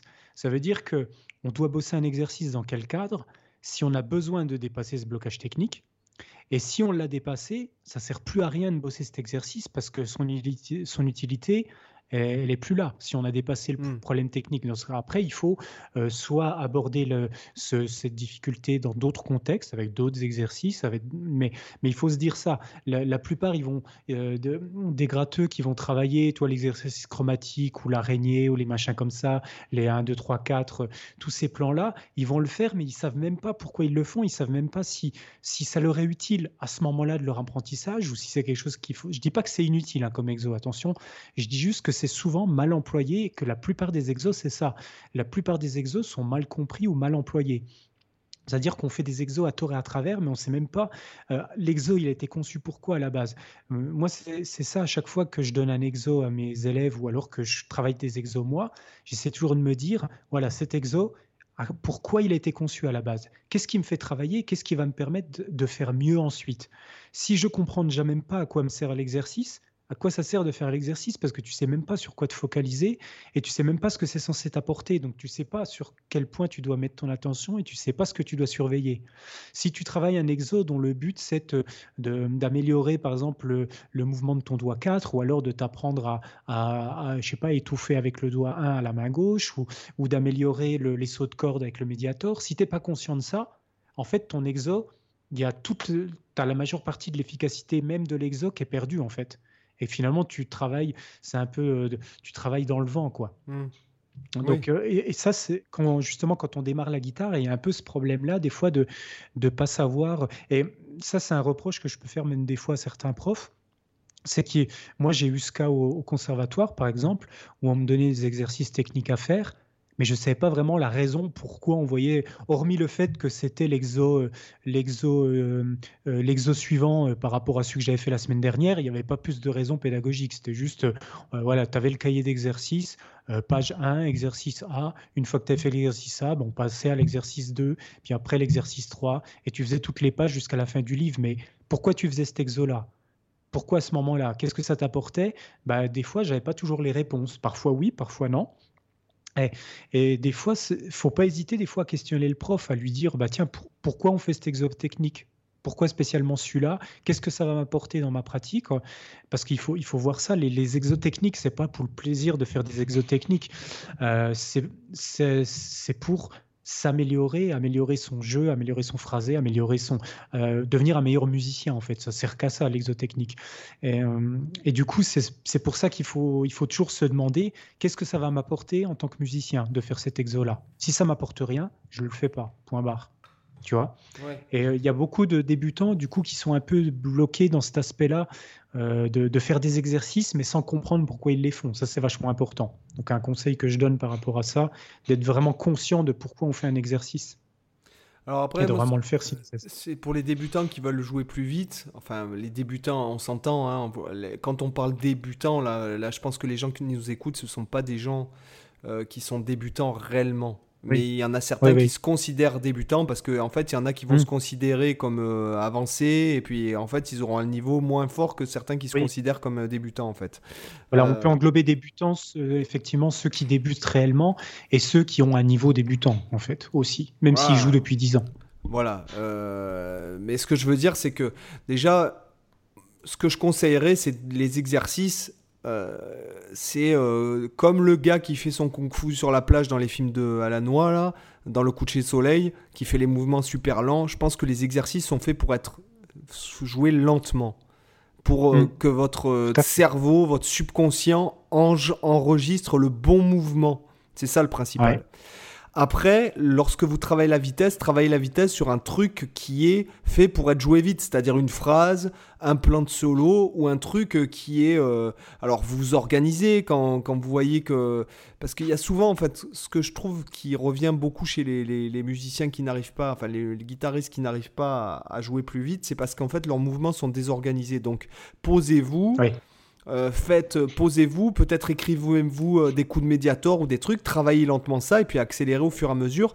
Mais quand mm. vous travaillez la vitesse, travaillez sur des trucs qui sont faits pour être joués vite et pas un exercice comme par exemple un chromatisme. Jouer un chromatisme mm. rapidement, ça ne sert à rien quoi. Voilà, remis dans quelques morceaux de Dream Theater où, voilà, il y a des plans chromatiques. oui, voilà. C'est utilisé, mais c'est vrai que moi, euh, quand, je regarde tous, les morceaux que j'ai pu bosser dans ma vie et le nombre de fois où j'ai eu besoin de faire des chromatismes à fond la caisse, honnêtement, euh, à part quand j'ai relevé du Dream Theater, je crois qu'il n'y a que là que ça m'a été bah, utile. après, quand tu fais du jazz, euh, bon, du chromatisme. oui, pour vous, peut-être, effectivement. Moi, je fais pas de jazz. donc. C'est vrai que bon, moi, moi du jazz pur, j'en fais plus depuis. Bon, ça va faire depuis. Je pense que ça fait depuis 2016 que je fais plus de jazz pur vraiment, à part pour, on va dire, pour les cours ou mais euh, c'est vrai que hmm. euh, bon, dans, les, dans le jazz, c'est utile, mais c'est pas utilisé de façon shred, quoique, ça dépend. Ouais, si, si, des fois ça peut. Mais euh, des fois, ça peut être un effet de jeu qui est intéressant à très haute vitesse quand c'est inclus dans une phrase, tu vois. après, le pur le, le, pur chromatisme, type le vol du bourdon et, compagnie, c'est pas, même si le morceau est intéressant, c'est un morceau que j'aime bien. Après, voilà, c'est pas ce qui va servir le plus quand on veut s'exprimer musicalement. Mais c'est un, un, effet de jeu comme un autre qui est intéressant. Mais voilà, c'est pas le plus primordial, à mon avis, à travailler. Après, euh, c'est vrai que moi, les, les chromatismes qu'on voit habituellement, le 1, 2, 3, 4, etc., moi, je t'avoue que je les ai travaillés, ces trucs-là, mais je les considère plus comme des exercices de déliateur pour euh, exercer les quatre doigts de manière égale pour tous les faire travailler et pas qu'il y ait, par exemple, un excès de travail sur les doigts 1 et 3 et que le 4 soit super faible, etc. Et aussi comme exercice d'échauffement. Simplement euh, pour et ça c'est l'exercice que je fais pas vite, c'est juste euh, voilà tranquille quand je en fait moi je fais ça quand je sais que après je vais bosser des choses exigeantes techniquement, qui vont être demandeuses, qui vont nécessiter de l'endurance, de la euh, qui vont être rapides, etc. Bah, pour m'échauffer, pour que tous mes doigts soient en condition, je fais ces éléments là. Mais des fois, je le fais pas, je me contente juste de jouer. Tu vois, des fois, je, c'est juste je joue. Point barre, j'improvise, je compose et ça me sert d'échauffement. Je fais pas toujours des euh, exercices. c'est même d'ailleurs rare. Pour m'échauffer, je fais des bends, moi. je trouve que ça échauffe. Il y a rien qui échauffe mieux la main que ça. C'est vrai que ça nécessite euh, plus d'efforts, effectivement, et ça, ça, peut servir autant qu'autre chose. Les combinaisons de quatre doigts, moi, je m'en sers plus pour, euh, pour travailler l'indépendance des doigts, notamment, par exemple, avec cette histoire de Hammer from Nowhere. Hein, voilà. Ouais. Euh, moi, je, mais je m'en sers pas comme. Euh, enfin, du moins, c'est vrai que quand j'ai débuté en tant que pédagogue, euh, c'est vrai que c'est des exercices que je donnais à mes élèves et en fait, je pense que j'ai fait pas une bêtise, mais qu'en fait, c'est, ça a été comme pisser dans un violon, pour parler vulgairement mmh. avec un terme musical. Mmh. Mais je pense pas que ça serve à grand chose. pour débuter, non. Pour débuter, non. Voilà. Non. non, parce que tu vois, moi j'en avais discuté avec euh, euh, à l'époque où j'avais pris des cours euh, des cours de perfectionnement euh, après mes diplômes mm. en guitare classique. J'avais étudié avec le, professeur de, guitare de Mulhouse, Jean-Jacques Fimbel, qui est un super pédagogue. Bon, c'est un super musicien et c'est un super guitariste, un super compositeur et un super pédagogue. Il est vraiment, il mm. est top. Euh, et du coup, j'ai appris énormément de choses grâce à lui. Et je sais pas s'il écoute le podcast, mais en tout cas, j'en profite pour le remercier de tout ce qu'il a pu m'apprendre, euh, parce que j'ai appris énormément pédagogiquement aussi grâce à lui. Mm. Et donc, bref, euh, il m'avait dit une chose que, par exemple, pour, euh, les purs débutants, lui conseillait, par exemple, alors nous au conservatoire, les cours, c'est une demi-heure hein, pour, euh, pour les cours, c'est pas une heure, c'est une demi-heure pour quand on est en premier cycle, c'est-à-dire pendant les quatre premières années d'instrument, basiquement. et lui, il me disait, le mieux, c'est une notion par cours, une seule. Tu vois, par exemple, quand tu fais travailler des, du coup, des chromatismes ou des trucs comme ça, quand il réfléchit, il y a déjà plein de notions impliquées. Parce mm. qu'il y a déjà le fait de bouger les quatre doigts différents, mais il y a aussi la combinaison entre chacun de ces doigts. Alors que euh, moi, je vois par exemple, lui, composer pas mal de morceaux euh, qui justement faisaient travailler de manière ludique certains éléments. Mais par exemple, euh, il avait un morceau d'ailleurs que je sais plus le nom, je crois que c'était le tambourin magique, un super morceau que mes élèves ils adoraient, qui était basé avec des percussions, etc. Et en fait, ça se jouait uniquement sur la corde de mi aigu. Euh, sur une octave. Et en fait, il y avait que le doigt 3 qui était impliqué. Uniquement des déplacements du doigt 3. Aucun autre doigt était impliqué. Ce qui m'expliquait que pour lui, le doigt 3, c'était un doigt qui permettait euh, de. En commençant par le doigt 3, c'était mieux que le doigt 1 ou autre parce que ça stabilisait beaucoup plus la main que le doigt 1. Euh, ouais, exactement. Je pense qu'il voulait dire ça parce que, parce que quand tu utilises le doigt 1, tu peux avoir les élèves qui naturellement vont avoir le doigt 4, l'auriculaire, qui va se balader vachement haut. Alors que si tu fais le doigt 3, cette tendance, elle est beaucoup plus contrainte. C'est vachement intéressant, quoi. Ouais. Donc en fait, en fait, lui, il, euh, excuse-moi, je, je, je, pose la question maintenant. Euh, par exemple, il, on va dire qu'il pourrait prôner le fait de commencer ses phrases musicales par le doigt 3, en fait. Enfin, par l'annulaire, quoi. Bah, ça, je sais pas, mais en tout, en tout cas, pédagogiquement, pour, pour faire apprendre aux purs débutants le, le, le, mouvement optimal de la main gauche avec les bons appuis, euh, la maîtrise de 1, 2, 3, 4, lui, il fait commencer par le 3 d'abord, tu vois, par exemple, mm. plus que le 1. Chose que c'est vrai que naturellement, la plupart font travailler avec le 1 d'abord, parce que ça paraît être le plus naturel, mais lui, il trouve que l'équilibre, et c'est vrai que je le rejoins là-dessus, quand tu poses le 3, tu remarques que naturellement, ton 4, il a tendance à moins pouvoir s'échapper que quand tu poses le 1. Ou du coup, quand tu mm. poses le 1, tu as la main qui peut partir en diagonale de manière affolante. Quand tu poses le 3, c'est pas du tout le cas. Et, le, 3, c'est l'annulaire. Ouais, excuse-moi. voilà, l'annulaire.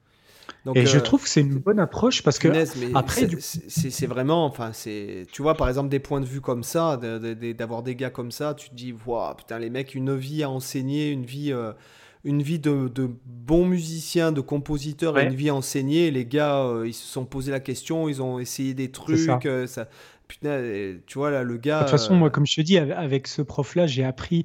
Je pense que en, quelques, en quelques années, j'ai appris une, plus qu'en dix ans euh, d'enseignement. Tu as juste avec lui, euh, pédagogiquement, il m'a appris des tonnes de trucs. Euh, vraiment, c'est, c'est, je pense que je lui dois une bonne partie de ce que j'applique aujourd'hui pédagogiquement avec mes élèves. Vraiment, c'est la personne qui m'a le plus appris pédagogiquement pour l'enseignement de la guitare. Ça, c'est mmh. clair. Comment, tu peux répéter son nom? C'est Jean-Jacques Fimbel. Il a une chaîne YouTube d'ailleurs, vous pouvez aller voir sa chaîne YouTube. Euh, donc Fimbel, c'est F-I-M-B-E-L. Donc c'est le professeur de guitare du conservatoire de Mulhouse. Et donc c'est un, très bon ami aussi de Roland Diens, qui est décédé malheureusement il y a quelques années, mais qui est, super connu aussi. C'était notamment le, guitariste du conservatoire supérieur de Paris. Euh, puis un, musicien, un guitariste d'exception, Roland Diens. Euh, voilà, c'était donc un, bon ami à lui. Il faisait souvent des, choses ensemble, des concerts ou des, des masterclass, des choses comme ça. Et aussi, euh, Jean-Jacques Fabel, c'est un très grand expert de la musique ancienne. Donc, euh, il joue notamment du théorbe, de la guitare baroque. il a une classe, d'ailleurs, si je dis pas de bêtises, il me semble qu'il a une classe de guitare ancienne. c'est ça, si je me trompe pas, au conservatoire de, de Mulhouse. donc voilà, c'est un, musicien énorme. C'est un monsieur d'un certain âge, déjà. Oui, oui, oui. Et c'est un immense musicien. Une, soixantaine d'années quand même, quand même, non? Euh, je, je t'avoue que je sais, je pense qu'il approche peut-être de la retraite bientôt, je pense. Euh, voilà. Alors, en tout cas, si euh, voilà, s'il y en a qui sont dans les environs de l'Alsace, Franche-Comté et compagnie, et que vous cherchez un bon prof, moi je l'avais en cours particulier. Hein, J'étais pas étudiant au conservatoire de, de Mulhouse, j'ai pris des cours particuliers avec lui. ça vaut vraiment le coup de prendre des cours avec lui, parce qu'on apprend énormément, énormément il m'a fait reprendre vraiment euh, euh, plein d'aspects techniques. Euh, j'ai pu repenser plein de, plein de choses complètement différemment, notamment mon approche du trémolo, par exemple. Il y a énormément de choses que, que j'ai pu affiner grâce à lui. Oui, il t'a fait désapprendre quelque part. Ben, c'est ce qu'on fait. Voilà, c'est certaines choses que j'avais l'habitude de faire, je les ai réapprises différemment, tu vois. Et avec des mouvements différemment, on a réoptimisé certains gestes que je faisais de, de, manière différente. Euh, donc c'est voilà, c'est ça l'intérêt quand on fait les, les, quand on va voir après des, des grands guitaristes comme ça, qu'on a déjà une technique euh, correcte, mais qu'on va voir des grands musiciens comme ça, on se rend compte qu'en fait on peut on peut tout réapprendre euh, de quasiment depuis le départ. Tu vois, il y a toujours des points d'amélioration. Ils, te font voir des choses que les autres profs t'avaient pas fait voir avant, tu vois, tout simplement. Et donc, euh, donc c'est vachement enrichissant.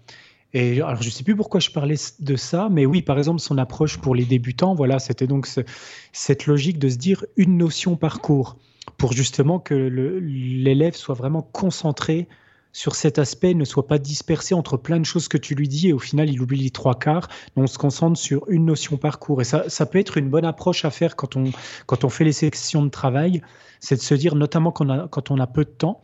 Euh, euh, notamment, voilà, là, c'était parce que c'était des cours d'une demi-heure. Je pense que euh, si on abordait la question sur des cours de deux heures ou des sessions de travail longues, c'est un petit peu différent. Mais je pense que pour la plupart des gens qui nous écoutent et qui n'ont peut-être pas beaucoup de temps pour travailler, peut-être que votre temps de travail, ça se limite des fois à 15 minutes, 20 minutes, 30 minutes euh, par jour, parce que voilà, il y a les enfants, il y a le travail, la famille, enfin, il y a plein de trucs.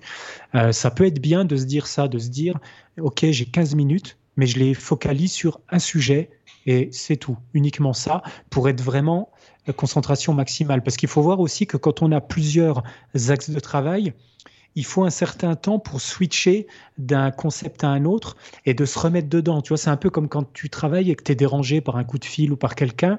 Euh, alors, je sais plus du tout, j'avais lu ça, si c'était une étude fiable ou autre, mais j'avais, lu en tout cas à l'époque qu'il euh, fallait à peu près 15 minutes au cerveau pour pouvoir te remettre de manière concentrée sur euh, quelque chose si tu as eu un dérangement. Et du coup, euh, c'est pour ça que ceux qui travaillent euh, sur, qui travaillent et qui sont constamment dérangés par les emails, par les, par les téléphones, par quelqu'un qui va leur parler, ils sont complètement inefficaces parce qu'en fait, ils sont complètement stoppés dans leur concentration. Ils doivent constamment perdre du temps à se remettre dans le niveau de concentration dans lequel ils étaient. Et en fait, tu perds un temps fou et tu es super inefficace. Alors après, il faudrait voir, faudrait que je pose la question à Roman, euh, qu'on va accueillir, Roman Buchtal, qui est un spécialiste justement dans, l'apprentissage, euh, voilà, le, côté mémorisation, le fonctionnement du cerveau dans l'apprentissage. Il faudrait que je lui pose la question, voir ce qu'il en, en dit. Mais en tout cas, j'avais lu ça, mais je ne pourrais plus vous dire les sources. Mais je pense que c'est assez vrai parce que moi, je m'en rends compte quand je suis déconcentré par quelque chose, j'arrive pas à revenir tout de suite dans le truc. Il faut que je me remette dedans, que je me dise alors j'en étais où, euh, je faisais quoi, et en fait, ça fait perdre du temps. Et donc voilà. Donc le fait de se focaliser sur un truc, on y est à fond et on est plus euh, plus plus efficace, je pense. Oui, ça, c'est sûr. Ouais, ça c'est sûr. Mm. Bah, sur ce, je pense qu'on a, on a quand même pas mal traité la question là. On n'a pas trop dévié, quoique, quoique, quoique. Oh, quoique, mais c'est vrai qu'on on avait, on a fait pire niveau déviance dans ah les, dans les autres euh, podcasts. Je crois qu'on n'a pas attaqué, on n'a pas attaqué le sujet des reptiliens, donc ça va, tout va bien. Ah ouais. Bah, un jour, ça... les, platistes. Et n'empêche, j'ai vu une vidéo récemment euh, YouTube d'un. Euh, bah, tu sais, c'est le mec de marketing manial. j'ai oublié son nom.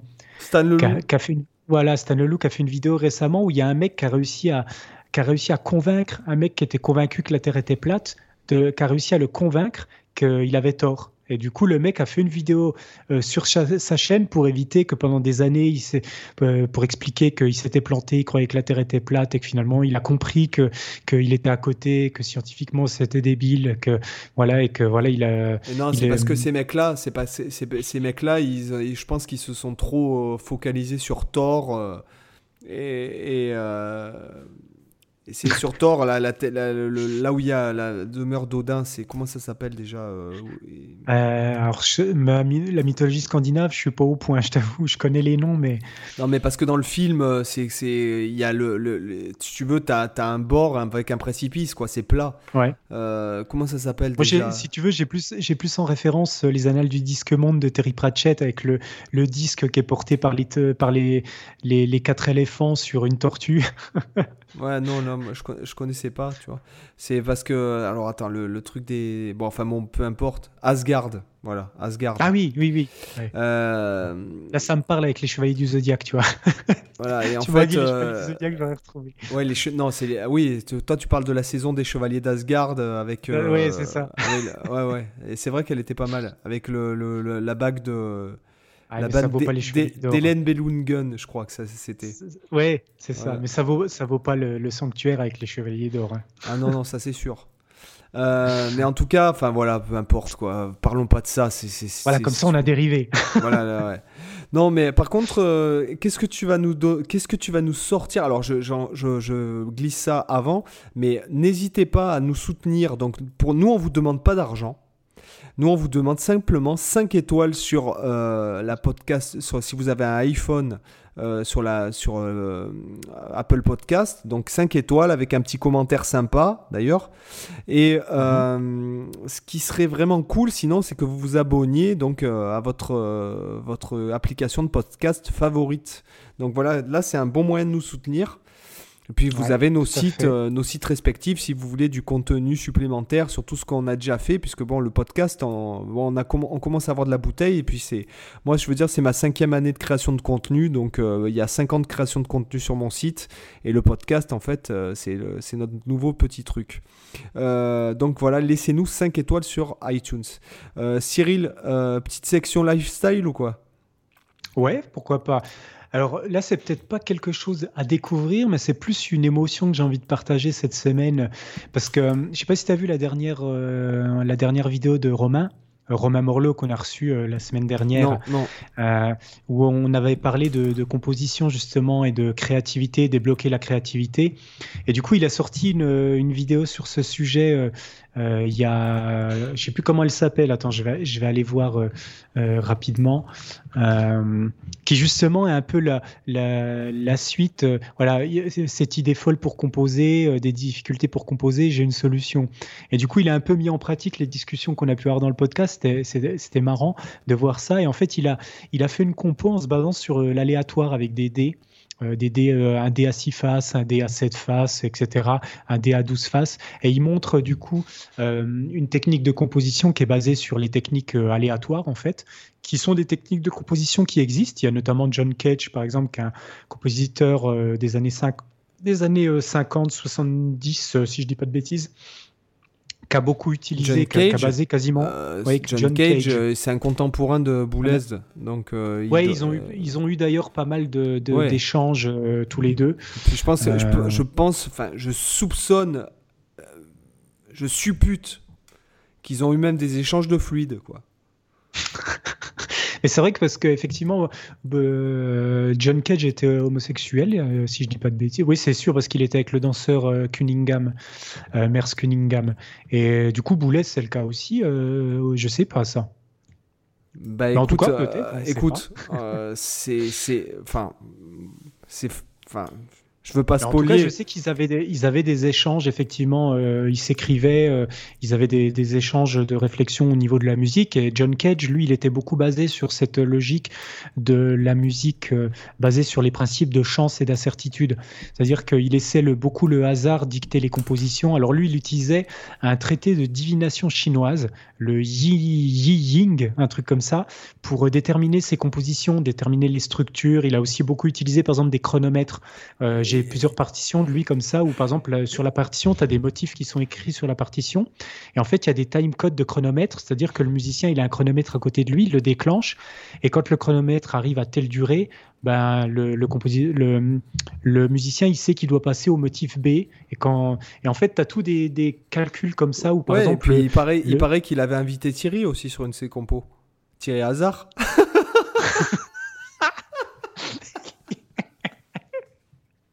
Non, non, c'était nul. Là, alors, avec les 5 étoiles. Non, non, j'apprécie, j'apprécie. avec les 5 étoiles iTunes, vous nous. Je valide. Voilà, voilà, soyez indulgents avec moi, s'il vous plaît. Il est tard. J'ai fait 8 deux fois 5 étoiles. J'ai fait 8 heures de route, là. J'arrive du Pays Basque. Euh, voilà, quoi. Soyez indulgents avec moi ce soir. Et en tout cas, du coup, tout ça pour dire que la, vidéo de Romain, quand je l'ai vu euh, faire sa vidéo, en fait, ça m'a redonné l'envie parce que moi, j'adore tous les principes comme ça de composition basés sur l'aléatoire. Je trouve ça super intéressant. Et j'avais vu il y a, il y a quelques. C'était quoi l'année dernière J'avais vu pas mal de guitaristes américains qui faisaient aussi des vidéos de ce type-là, mais eux basés sur le gent. Et du coup, ils composaient des riffs gent en se basant sur des lancers de dés ou des. Euh, tu vois, par exemple, ils, déterminaient le 1, c'est euh, une double croche, le, chiffre 2, c'est 4 doubles croches, le chiffre 2, le chiffre 3, ça va être un triolet double. Et en fait, ils déterminent comme ça des rythmes. Et en fait, ils tirent au dé le pattern rythmique qu'ils vont devoir jouer. Et il y, a des, il y en a certains, ça donne des trucs super intéressants. Et euh, je trouve que c'est vachement bien, euh, c'est ce que je disais à Romain d'ailleurs en commentaire, c'est vachement bien pour sortir de ce que tu as l'habitude de faire parce qu'il n'y a, y a rien de. Euh, vu que c'est aléatoire, tu peux pas te, te, baser sur ton confort personnel, sur tes clichés, sur ce que tu as l'habitude de faire. Ça te force à sortir de ce que tu sais faire et ça t'impose des trucs. Et des fois, ça, alors des fois, on faut être honnête, ça peut, ça peut donner juste du gros n'importe quoi. Et des fois, ça peut donner des idées vachement intéressantes. De toute manière, après, il faut le contrôler un minimum. C'est là où tu, c'est ce qu'a fait Romain d'ailleurs. Il a donné des règles où voilà, il utilisait euh, certains dés sous certaines conditions, mais tu peux te mettre des règles comme ça. Ce qui fait que c'est pas de pur aléatoire. Euh, c'est vraiment, euh, tu détermines les règles du jeu. Donc c'est quand même une forme de composition. Euh, qui est autant valable que n'importe quel autre, parce que tu fais des choix, tu fais le choix des règles qui vont créer la musique que tu, que tu vas générer avec les dés. Et du coup, en fait, le fait de le voir faire ça, ça m'a donné envie de faire une vidéo sur ma chaîne pour parler des différentes techniques comme ça de, de composition qu'on peut utiliser liées à la, Moi, je suis, beau, je suis beaucoup trop feignant pour faire ça, quoi. Mais du coup, voilà, ça m'a inspiré, puis j'ai même eu envie de, de, retenter ça un peu même pour mes compos. Donc euh, voilà, la tranche de vie d'aujourd'hui, c'est euh, peut-être on a donné des idées à Romain avec le avec notre précédente discussion, tu vois, de la semaine dernière, et du coup, il m'a réinspiré avec sa vidéo qu'il a sortie suite à nos discussions. C'est du vaste communicant, et du coup, voilà, ça m'a stimulé vachement pour me remettre dans ces choses-là. Donc j'aimerais bien sortir une vidéo qui traite un peu de ce sujet-là. Ok, Bon bah moi euh, pour la section lifestyle, je vais je vais je vais franchement, je vais j'ai presque honte d'en parler, j'ai je me suis maté euh, j'étais à l'hôtel là pendant euh, quelques jours et je me suis maté en fait Hunger Games, donc les quatre les quatre, vu. Je pas encore vu. ça vaut le coup comme film? Franchement, moi j'ai bah, je me suis maté les quatre donc ça veut dire parce que la, la plupart du temps sur Netflix en fait, je commence le film et je le regarde pas. Donc, euh, mais là, je crois que j'avais un VPN. J'avais j'avais un VPN euh, sur le Canada, je crois. Il n'est pas sur le catalogue français. Donc euh, là, hmm. il est sur le. Bah, bah, avec un VPN, tu peux, tu peux choper des trucs gratuits. Ouais, voilà, Canada. Et en fait, Canada et bon, ils n'avaient pas les voix canadiennes, hein, sinon ça aurait été. je crois que n'importe quel film qui fait peur et tout, il te fait rigoler, quoi. Mais. C'est clair. Et sinon, j'ai acheté le mm. bouquin. Alors, souvenez-vous, euh, quand nous avions invité Reda, euh, il nous avait parlé du Votre temps est infini de Fabien Olicard. Euh, voilà, donc je l'ai acheté, je l'ai trouvé, je l'ai acheté. Le, livre est vachement ludique, quoi. C'est vraiment pas un mm-hmm. livre à lire. C'est un livre bah, ça fait penser à un livre pour enfants un petit peu, tu vois, dans, dans le concept, avec plein de couleurs, des écritures sympas, des petits trucs, machin. Euh, donc j'ai trouvé que le livre, il est vraiment bien. Hein, euh, voilà, donc euh, voilà. Super. Voilà. Donc je l'ai presque fini en fait. Voilà. Ah oui, ça se lit vite, du coup. Ouais, ça se... bah, c'est pas, oui, c'est pas un livre. Oui, c'est pas un gros livre, un gros pavé de 600 pages, quoi. Non, non, c'est pas un pavé, mais enfin non, c'est pas. De toute façon, c'est pas un livre euh, littéraire, hein, c'est un livre. Euh, oui, oui. C'est rempli de concepts et tout. Et puis ça, ce genre de livre, tu sais, tu mets des post-it, tu surlignes, euh, mm. tu essayes, bon, tu barres même. Moi, ça m'arrive de. Mes livres, je les possède, donc c'est vrai que je. Il y a des trucs que je barre des fois au stylo parce que je sais que ça, ça mm. marchera jamais sur moi. Mm. Voilà. Voilà pour, pour la, la, section lifestyle. Bah, je pense qu'il est temps de. commentaire de la semaine ah, mais oui, j'avais, j'avais, j'avais complètement omis cet aspect-là. tu, fais bien de me le rappeler. La semaine dernière, en fait, j'étais trop naze, quoi. Je crois que je dormais. Euh, oui. Ah, puis euh, c'est, pas grave de ne pas le faire non plus toutes les semaines, ça, ça laisse du temps d'en avoir des nouveaux aussi. sinon... on va vite tomber à court parce que euh, les gars, on manque de ah commentaires, de commentaires positifs, quoi. Donc. Eh, il faut y aller. Alors, exprimez-vous. je trouve le truc.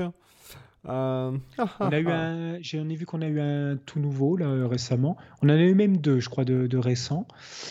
Et je, me demande si l'avant-dernier, tu l'avais pas déjà lu d'ailleurs. Je sais plus. Je, je vais voir. Ah, voilà. Donc, euh, alors 62 notes quand même, hein, c'est quand même pas mal. 5 étoiles, bien sûr, nous sommes toujours 5 étoiles. Alors, on peut voir, euh, tout voir peut voir. Euh, alors je lis le, un des derniers qui est long, hein, ok. Euh, juste équilibré entre le philosophe hyperactif Sébastien Spinini. Alors euh, hyperactif, ouais, philosophe. non mais c'est vrai que c'est vrai que je suis un excité. Hein. Il y a des gens qui me disent que je les fatigue, ma mère notamment, ma copine aussi. Euh, et le pédagogue Cyril Michaud. On se délecte pendant ces épisodes de leurs expériences en tant que musiciens, guitaristes, profs et adeptes de la culture en général. Véritable tranche de, euh, de vie animée par deux passionnés qui débordent parfois sur leur vie personnelle. Dizik, Sébastien, tu vois ce que je veux dire? Bref, je mettrais bien 6 étoiles pour sauver un orque, mais je suis limité à 5. Du coup, je sauve quand même un dauphin. Merci Eh pour oui. le dauphin. Merci à toi. Merci pour le dauphin. C'était un- Merci pour les 5 C'était étoiles. sympa, c'était sympa. Ouais. Alors, J'avais vu effectivement ce commentaire. attends, attends, je vais, je vais, je vais, j'ai pas nommé la, la personne, euh, désolé. Oui. Euh, il s'agit de Lio Guitare. J'ai trouvé, j'ai toujours trouvé Lio vachement excitante, quoi. Contrairement à, à la qualité de sa voix, tu vois. Euh, voilà, on, on parlait de, on parlait de vie personnelle. alors. De quoi? Ah, c'est vrai que. ouais, ouais. Quand j'étais petit, grâce à elle, c'est, elle fait partie des femmes qui ont, qui, pour qui je, j'ai su très vite que ma sexualité était tournée vers les femmes, quoi. Elle et Mylène Farmer, je crois. T'as vu tes premiers émois euh, Ouais, ouais, euh, c'est pas des émois, hein, c'est plutôt euh, des, des, ré- des réactions physiologiques. Ouais. Tu vois. non, c'est vrai que Lio, par contre, elle chante, qu'est-ce qu'elle chante mal, putain. Alors, je t'avoue que j'écoute pas. Donc, euh, Ah, mais, euh, je suis mais- pas trop variété euh, non, mais française. n'écoute pas, enfin, du moins, tu. tu- Pff, ah, non, c'est vraiment. C'est désastreux au niveau. De toute façon, de, de base, je suis pas très chant. Moi, le, ch- le chant, j'aime. euh, Ah, j'écoute jamais la chant. voix, en fait. Ah, j'adore le chant. Moi, je suis très particulier en musique. J'écoute ni les paroles ni la voix parce que j'en ai absolument rien à secouer. Moi, la voix, un petit. La voix, ça dépend des morceaux, mais les, les paroles, j'en ai jamais rien eu Ah, moi, j'adore les voix. Ça m'intéresse pas. Je préfère la musique instrumentale, tu vois. Ah ouais, non, je- là, là, par contre, j'adore les. euh, par exemple, les voix que j'adore. dépend des genres euh, musicaux.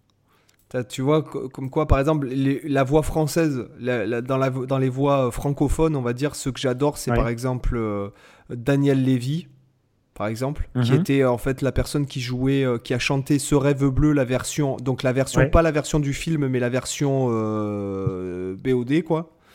Mhm. Euh, euh, après, qui, il a fait Moïse dans Les Dix Commandements, la comédie musicale. J'adore cette comédie musicale, c'est super bien composé. J'adore les voix Ouais. dedans. Notamment, il y a une soprano qui chante dedans, qui, qui chante, il s'appellera Moïse, c'est- c'est c'est de la jouvence. J'adore Céline Mhm. Dion. J'adore euh, euh, Bruno Pelletier aussi, qui, qui a été une des personnes qui, bon, c'est un Québécois, mais qui a, qui a fait. euh, qui, je crois qu'il a joué dans, dans Notre-Dame de Paris aussi, enfin il a chanté, voilà par exemple. Ah, J'adore les voix. Ah, tu vois, moi, les comédies musicales, je peux, je, je peux pas. C'est le truc. Alors, c'est bizarre. J'ai, moi, j'ai des trucs bizarres en tant que musicien. tu- Enfin, je suis musicien, mais il y a plein de trucs qui, pour la plupart des gens, paraissent vraiment bizarres. Par, par exemple, moi, dans les films, tu me mets un film, si ça chante dedans, je pète un plomb, je zappe la scène direct, quoi. Ah non, mais Je moi c'est pas. J'ai jamais vu les. dans les- J'ai j'ai jamais vu aucune euh, aucune comédie musicale. euh, Ouais.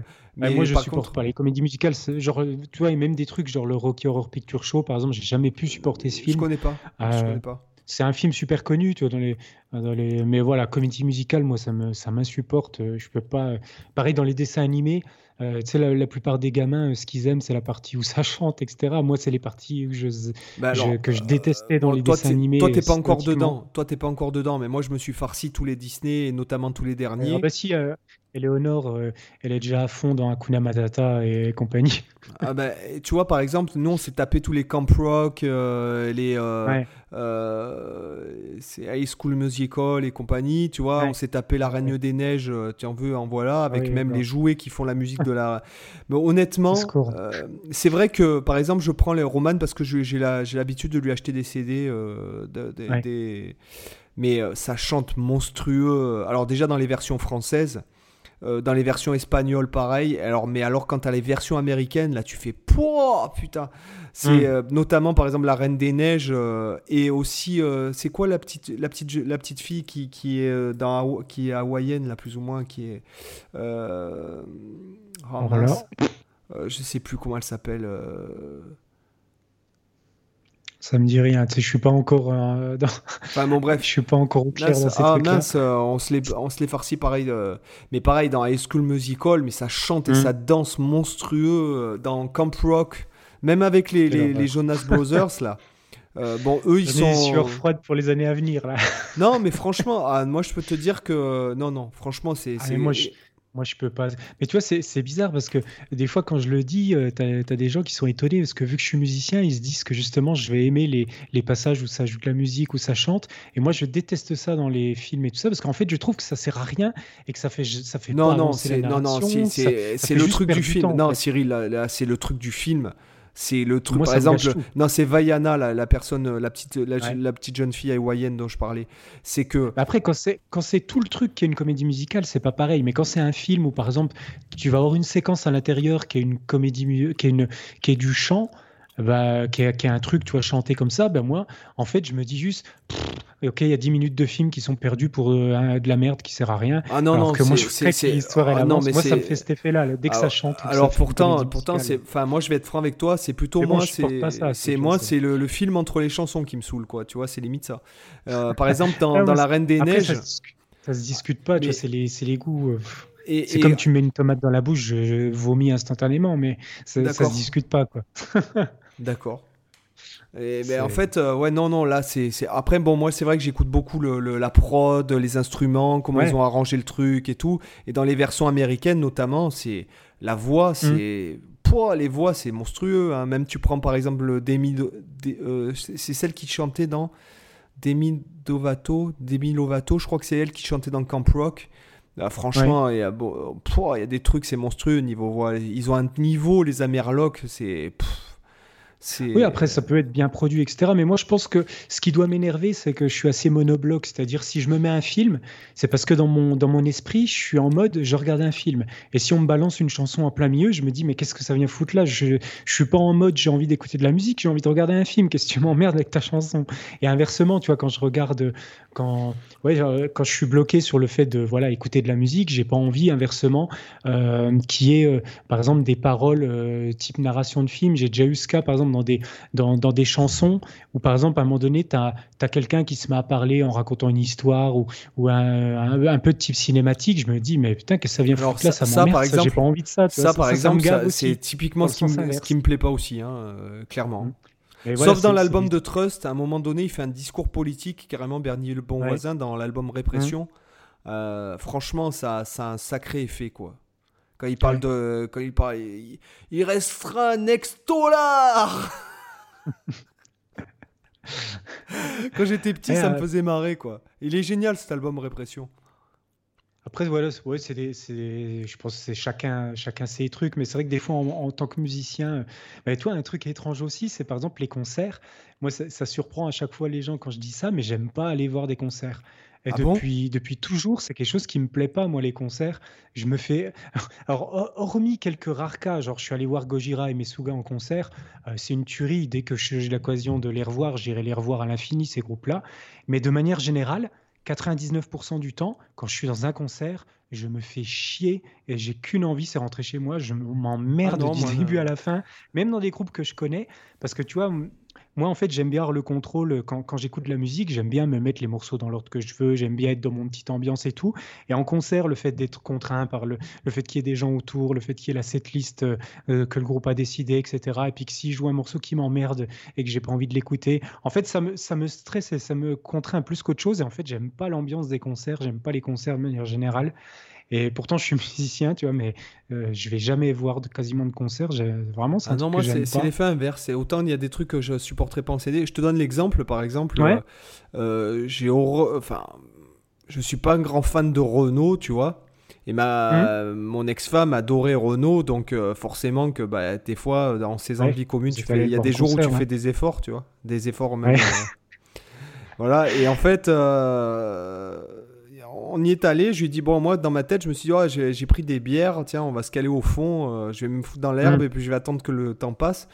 Première note, je lui dis, allez, viens, on va devant. Voilà, et je suis resté tout, le, D'accord. tout, devant pendant tout le concert et j'ai vachement apprécié le concert, quoi. Hum.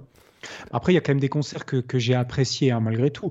Mais on va dire que c'est de manière générale, quand je vais voir un concert, je dois me forcer, en fait. Sauf si c'est un groupe que je connais. Alors, ça me fait pas cet effet-là avec les groupes que vraiment j'apprécie et que vraiment je connais bien. Genre, euh, si toi, si je vais voir Muse, Metallica, euh, ben voilà, Mesuga, Gojira, des, des groupes comme ça, je sais que je vais pas m'emmerder parce que c'est des groupes aussi que je connais. Par contre, j'aime pas aller découvrir des groupes que je connais pas en concert. Parce que justement, je connais pas encore les morceaux.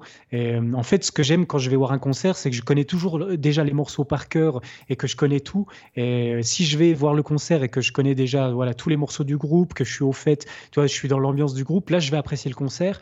Mais j'arrive pas à découvrir des groupes en concert parce que j'arrive pas à me mettre dans l'ambiance des morceaux parce que je les connais pas et du coup, moi, j'ai mon esprit qui, qui, qui, euh, en fait, quand je suis devant le concert, ça fait trop bizarre. J'ai l'impression d'être en, projection astrale, de voir mon, mon, cerveau qui fuit ma boîte crânienne pour aller ailleurs. Je, vois tous les gens autour de moi qui sont en train de s'éclater. Puis moi, moi, je vois mon cerveau qui, qui sort de ma, ma tête et qui me regarde en me disant Mais qu'est-ce que tu fous là? D'accord. franchement, ça me fait cet, effet-là. C'est marrant. Je, je, me, je me marre tout seul à chaque fois que je suis dans ce, ce contexte-là. Mais tu vois, c'est bizarre des fois les les, situations. Donc euh, voilà, des fois, quand, voilà, on peut être musicien et ne pas aimer les concerts. ça arrive. Bon, bah, sur ces bonnes paroles positives, euh, bah, je pense que c'est le moment de nous mettre 5 étoiles sur iTunes, non? Eh oui, c'est le bon moment et de visiter nos sites euh, respectifs. Donc, cyrilmoichot.com, c'est facile pour vous. Hein, D'ailleurs, j'ai pas parlé de mes chaînes YouTube parce que j'ai ma chaîne YouTube ah principale, bah, Cyril Michaud, où je poste mes contenus pédagogiques. Euh, euh, d'ailleurs, allez voir ma dernière vidéo. J'ai fait une grosse vidéo d'une heure qui a qui a, fait un peu, un peu tâche chez certains, mais qui a quand même pas mal été apprécié, qui est sur les, les, tutos guitare sur Internet où vous avez notamment un gros tuto d'au moins une bonne demi-heure sur euh, l'introduction de euh, de quoi déjà? De, Ah oui, Aerosmith, de Dreamon d'Aerosmith. Euh, voilà. Et j'ai également une autre chaîne de backing track, moi, mais moi qui est contrairement à Sébastien, qui est sur une autre, un autre aspect qui est ciblé sur les musiques, euh, la musique ambiante. Euh, c'est-à-dire c'est des backing tracks euh, type drone où en gros vous avez dans toutes les tonalités possibles. vous avez par exemple en mi, en la, en do, etc. Et c'est juste par exemple une note qui est en arrière-plan et qui vous permet d'explorer comme ça, euh, avec une seule backing track, vous pouvez explorer tout, toutes les gammes possibles de Mi, toutes les gammes possibles de Fa. Et j'ai fait la même chose pour tous les accords. Donc j'ai fait les accords mineurs, les accords majeurs, les accords. Euh, j'ai fait quoi? Mineur 7, majeur 7, euh, mineur majeur 7. J'ai fait les sus 4, sus 2. Enfin, j'ai fait des tonnes. Et donc je vais faire tous les accords possibles du monde. Donc il y aura, de quoi faire. voilà, je suis un peu monomaniaque sur ces trucs-là. Donc quand je fais un truc, je le fais de manière exhaustive. Donc, Est-ce que tu vas faire les slash chords? Les quoi Les slash chords. Euh, ah, les renversements, tu veux dire Non, les triades avec basse étrangère. Euh, J'y ai pas pensé forcément à faire ça parce que après tu, tu, peux toujours de toute façon les rattacher à un accord existant malgré tout de manière euh, un peu en les analysant quand même tu peux toujours ah, retrouver un truc à leur couleur en, imaginant des en imaginant des notes euh, qui sont simplement non présentes dans l'accord tu vois tu peux les imaginer comme ça, Ils ont une couleur, quoi. Par exemple, tu prends, euh, je sais pas moi, 6 bases de Do, ça, ça, a une, ça a une couleur, quoi. Ah ouais, mais tu peux le voir comme un si euh, qui contient une neuvième finalement euh, bémol et où il y aurait pas forcément. je sais pas si tu si imagines qu'il n'y a pas de quinte dedans ou pas de septième. Tu ah peux le voir comme un ça sonne pas pareil. ça sonne pas pareil avec la basse. Bah, c'est juste un renversement. Si tu prends ton, ton si euh, avec le, bémol 9, mais que tu mets le bémol 9 à la base, c'est juste un quatrième renversement. quoi. Après, c'est vrai que c'est une couleur spécifique qui est assez tendue quand tu mets la neuvième à la base, que c'est une note à forte résolution. Mais, mais finalement, tu peux l'analyser juste comme un renversement d'un accord bémol 9. Non, c'est l'accord typique de. Non, c'est les accords typiques de, de la gamme symétrique, enfin de diminuer. Là, tu, l'exemple que tu me donnais, tu m'as dit un si majeur, un si mineur Non, un si, un si, majeur base de Do. Bah ouais, c'est juste, euh, c'est juste un si majeur avec une neuvième. Euh, sauf que tu as mis la neuvième à la basse, en fait. Oui, mais ça sonne. Mais ça, ça change. Ça, ceci, en fait, ça change pas la fonction de l'accord, mais ça change la, ça change juste la disposition des notes, donc la couleur, effectivement. Ça sonnera pas comme un, ça sonnera pas comme un si majeur où tu mets effectivement le do euh, à l'aigu, par exemple. Mais, euh, mais je fais, je, en fait, effectivement, euh, je fais pas les, la distinction au niveau des renversements. Par contre, je fais tout à l'état fondamental en fait. Mais effectivement, j'ai pas pris les renversements en compte. Bah, Parce que bah. là, je pense que il me faudrait peut-être vraiment des années avant de pouvoir tout faire. Donc là, c'est vrai que je fais que les renversements. L'état fondamental, pardon. Enfin, en tout cas, voilà, vous allez voir, c'est, je crois que ça s'appelle Ambient Backing Tracks. Ah oui, j'ai même pas donné le nom du coup, et c'est Ambient Backing Tracks. De toute façon, j'imagine que sur ta, dans ton site et tout ça, on peut le retrouver. Euh, oui, puis je crois que sur ma chaîne principale, j'ai dû mettre en lien euh, le lien vers cette, euh, vers cette chaîne, il me semble. Hein. Je crois que je l'ai mis dans les, dans les liens. D'ailleurs, j'ai dû mettre ta chaîne aussi au passage.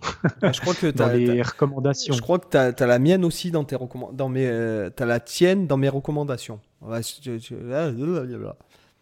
Ouais, dans les chaînes, je sais plus laquelle. J'ai mis ton vlog, je crois. J'ai ouais, j'ai mis ton vlog en fait. Puis j'ai mis effectivement en Beyond Backing Track s'il y a la mienne dans les sélections de chaînes. Voilà, vous la retrouverez. Bon, ben, formidable. Sur ce, les amis, allez, vous laissez 5 étoiles. au revoir. Et on se dit au revoir.